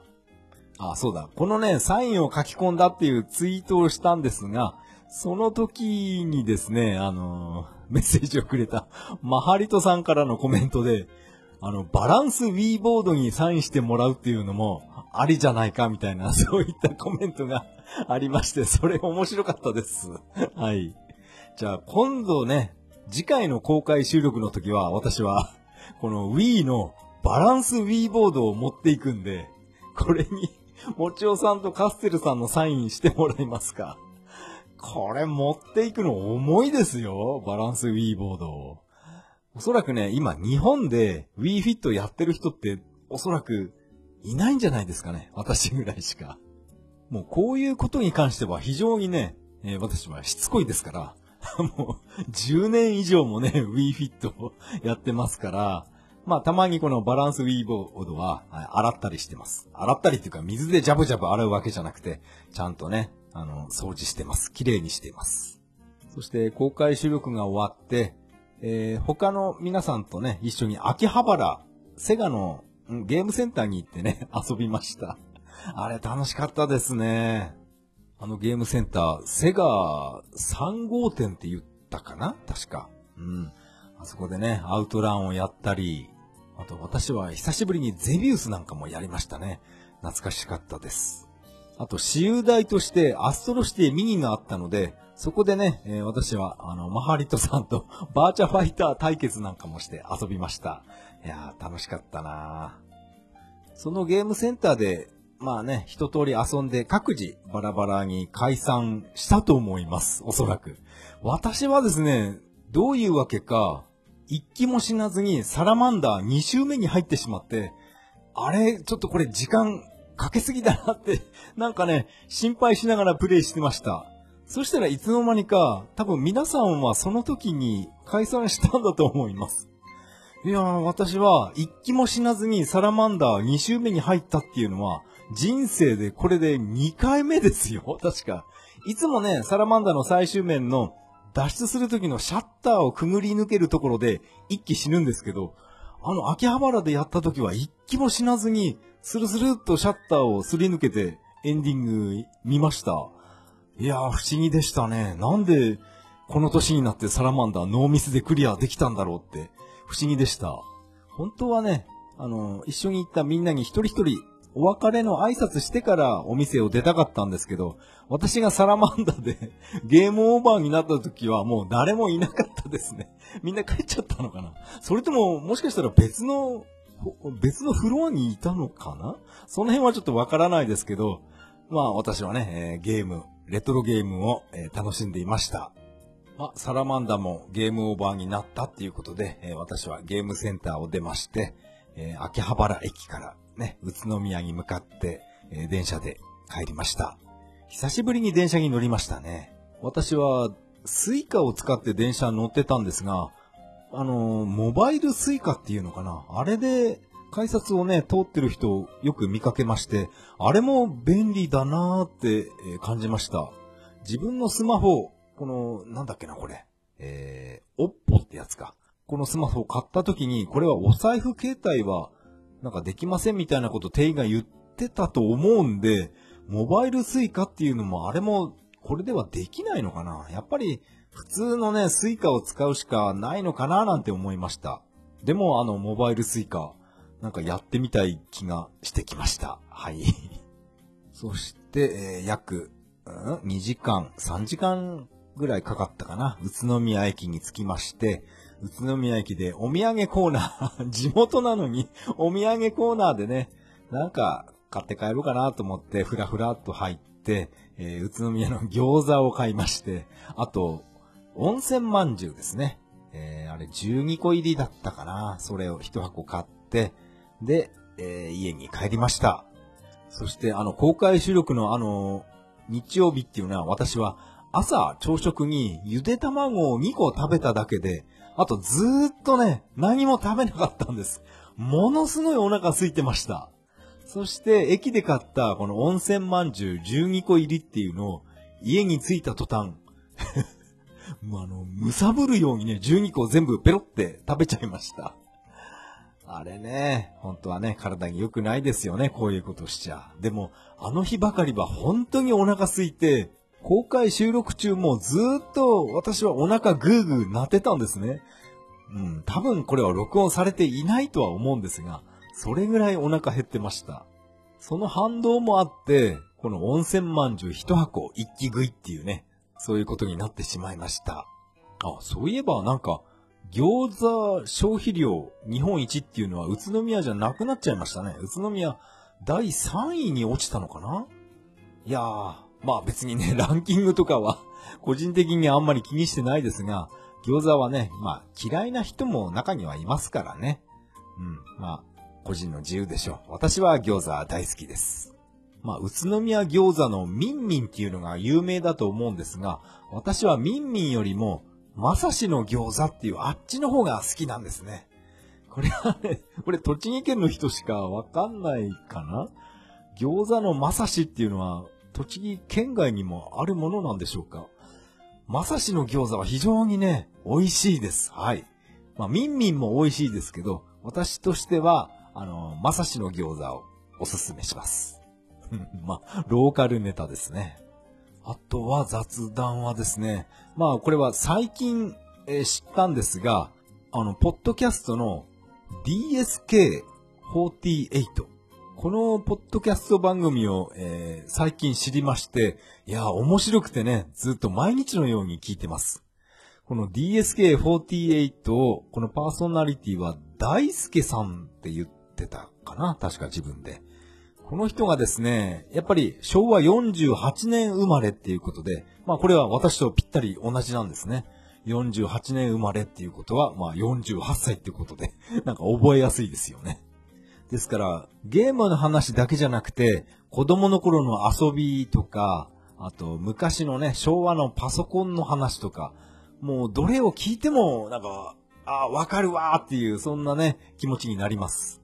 やっぱり、この大輔さんっていうこの方も、なんかセガ系が、セガ系のゲームが好きらしいんですね。大勢の友達がファミコンをやってる中、一人だけやっぱセガの SG1002 を、買ってもらったっていう、これ本当に私とね、自分と同じなんですよね。ですから、このポッドキャストを聞いていても、なんかね、共感できます。あと、このポッドキャストは、えー、第、え、回の配信がだいたい2時間なんですね。それで、えー、例えば漫画の筋肉マンの話、この人がしてるんですが、1回の配信が2時間で、第8回ぐらいまであったかな。合わせて16時間ですよね。いや、すごいなって思いました。でも私は正直、筋肉マンは全然、まあジャンプでね、少し読んでましたけど、テレビであんまりアニメ見てなかったので、まあ筋肉マンはね、あまりこのポッドキャストでは聞いてないんですが、それにしてもこの情報量がすごすぎます。このポッドキャスト。いやー、これね 面白い番組あったんだと思ってね、私は嬉しくなって毎日聞いてます。筋肉マンの話とかね、あと昔の戦隊ヒーローものの話とか、あとはなんだろう、子供の頃ですね。子供の頃の遊び。あの、トンボとかバッタを意味もなくなんか殺してたとかね。やっぱ子供の頃、子供ってなんか残酷ですからね。虫とか平気で殺しましたね。私もそういう時ありました。えー、バッタとか、あの、カブトムシとかね、クワガタとか、意味もなくえー、殺したり してましたね。まあ、しょうがないですね。子供はそういうものですよね。おそらく。そういう虫は殺しましたけど、まあ、当然ですけど、犬とか猫はね、そんないじめたりはしませんでした。そういった懐かしい話もね、この DSK48 っていうポッドキャストで聞けるので、いやー、これはね、48歳のおじさんにはドハマりしてしまいました。やっぱりまあ、この人もそうなんですが、ゲームのね、基板とかパソコンとかね、そういったことすごい詳しいんですよね。やっぱりゲーム好きな人っていうのはこういう基板とかにも詳しくなるものなんでしょうか？自分だけかな？何にも知らないっていうのは。そういったね、基板がどうのこうのとかね、そういう難しいことは当時から全然気にもしなかったんですね。メイン CPU がこれで、サブでこのチップが入ってるとか、何にも気にしていませんでした。まあ今でもね、大して気にしてないんですが、ただ私は単純に子供のようにゲームがプレイして遊べればいいっていう、そういう考えの、えー、おじさんになってしまいました。ですから、あまりにもね、複雑なパソコンの話とかされても私は理解できないんで、まあそういうポッドキャストの、そういう時はね、さっと流しますけど、こだわりがある人っていうのはね、ゲームをプレイして遊ぶだけじゃなくて、中身のこととか、あと制作者のことも、そういうこともすべて頭に入ってるものなんですね。いやー、これは自分にはできないことだなって思いました。私が知ってるのは、あの、セガの鈴木優さんとかね。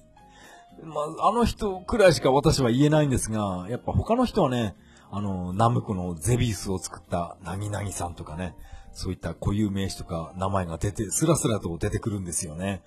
いやー、私は全然わかりません。この DSK48 っていうこのポッドキャスト番組にぜひ自分もお便りを出したいなって思ってるんですが、なんか投稿フォームがないんですよね。これ、Gmail か何かで送るのかなと思って、Twitter で、この人、あの、Twitter やってないのかなって検索してみたんですが、なんか DSK48 で検索して、すると大輔さんっていう人が結構何人も出てくるんですね。どの人がパーソナリティの人なのか、これわからないんで、今はね、メッセージが送れない状態になってます。もうちょっとね、じっくり詳しく調べてみたいと思います。まあ、個人的にお願いがあるんですが、私はあの、セガのアフターバーナーについて、だいたい2時間ぐらいね、語ってほしいんですよね。この人何でも知ってそうだなっていう気がしたので、アフターバーナー2の開発秘話とか、そういったことを何か、えー、ご存知であればね、2時間アフターバーナー 語ってほしいんです。あ、ぜひ聞いてみたいのが、アフターバーナーで、アフターバーナーの後半ですね、11面とか12面、13面ぐらいかな。後半の方に行くと、ミサイルの煙の色がなんか紫っぽい色に変わると思います。あれって何か理由があるのかどうか、ぜひ詳しい人に聞いて、聞いてっていうか、教えてほしいんですよね。なんであれ紫っぽく変色してるんだろうって。どういう理由なのかなまあ、こういう話を私のね、仲がいい友達としますと、あれっていうのは、なんか地球の半分ぐらい、南半球の方まで行ったから、色が変わるんじゃないかとか、お前本当かっていうね、そういう話題になりました。はいなんかね、友達はそれっぽいことを言うんですが、うん、正確かどうかが非常に怪しいです。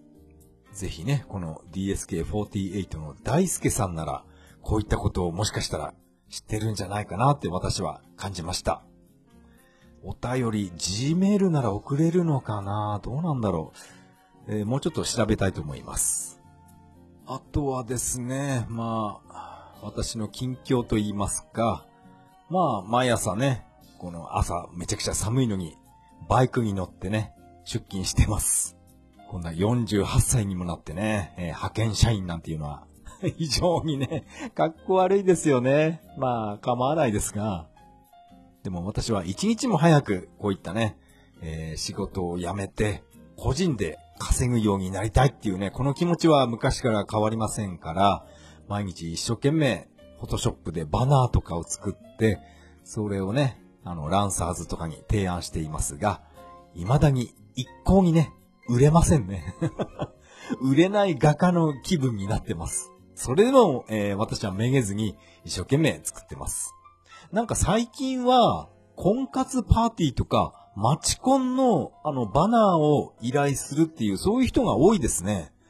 やっぱり、えー現在は2月で、合コン、あ、合コンじゃない、マチコンとか婚活っていうのはやっぱり、あれかな、4月、春だから、あれかな、犬とか猫じゃないですが、発情期が、あの、近づいてきたから、バナーを準備しなきゃっていうね、主催、主催者はそういうことを気にしてるんでしょうか？やたらとね、マチコンバナー依頼案件っていうのが多いなっていう感じがしました。マチコンとかね、婚活。ですか？そうですか。まあ、私はね、なんていうか、自分の場合はもう婚活は卒業して、今はもう就活ですからね。自分のね、お墓建ててやろうかなとか、そんなことをね、ちらっと考えたりもしますが、まあ、そんなお墓の話はどうでもよく、まあ、ひたすらね、バナーを作って提案するのみです。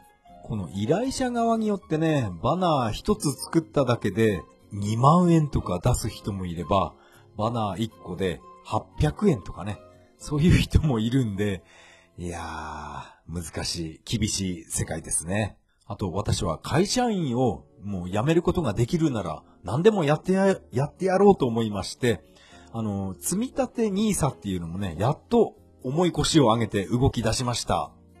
以前から気になっていたんですが、なんか投資とかそういう難しいことは私はよく理解できていないんで、一切手を出せなかったんですが、まあ思い切ってやってみました。こういったね、積み立て NISA を解説してくれる YouTube ばっかり見てまして、そこでいろいろ考えて、あの、楽天カードを作って、楽天銀行を作っあの、解説して、あと楽天証券も解説しまして、それでね、えー毎月、えー数万円っていうね、どんどん、えー積み立てていくっていうことを始めてみました。まあ、この、いろいろね、楽天関係は解約とかいろいろ言われてますけど、まあいいんです。とりあえず私は形にしてみたかったので、まあとりあえず行動してみました。まあこういうことはね、リスクがあって当然だと思ってます。私は普段から無駄な買い物はしないように努力はしているんですが、まあどうしてもね、必要なもの、あの、ハンター株のガソリン代とか、そういったものは何が何でも、あの、買わなくてはいけないので、そのガソリンを、あの、楽天カードで買えば、買え、買うっていうか、ガソリンを楽天カードで入れれば、ポイントがつくので、そのポイントを積み立て NISA に回すとか、そういったこともなんかできるみたいなんですね。ですから、この楽天カード作ってよかったなって今は考えてます。今まで使っていたクレジットカードは解約しちゃってもいいのかな？解約して、そしてこの楽天カードの、楽天のクレジットカードを1本にして、これで買い物とかガソリンを入れれば、使った分だけどんどんポイントが貯まりますから、それを積み立て NISA の方に回すっていうね。これなかなかいいと思いますが、考えま、合ってるかな？なんか間違ってるような気もするん、ちょっとしますが、まあ、大丈夫でしょう。はい。個人で稼げるようになって、一日も早く、社畜から抜け出してやるなんてね、言ってますが、社畜、社畜とは言ってますが、まあ私は今派遣社員として毎日仕事してますが、まあ年齢も年齢なので、私は非常に丁寧に仕事を教えてもらっています。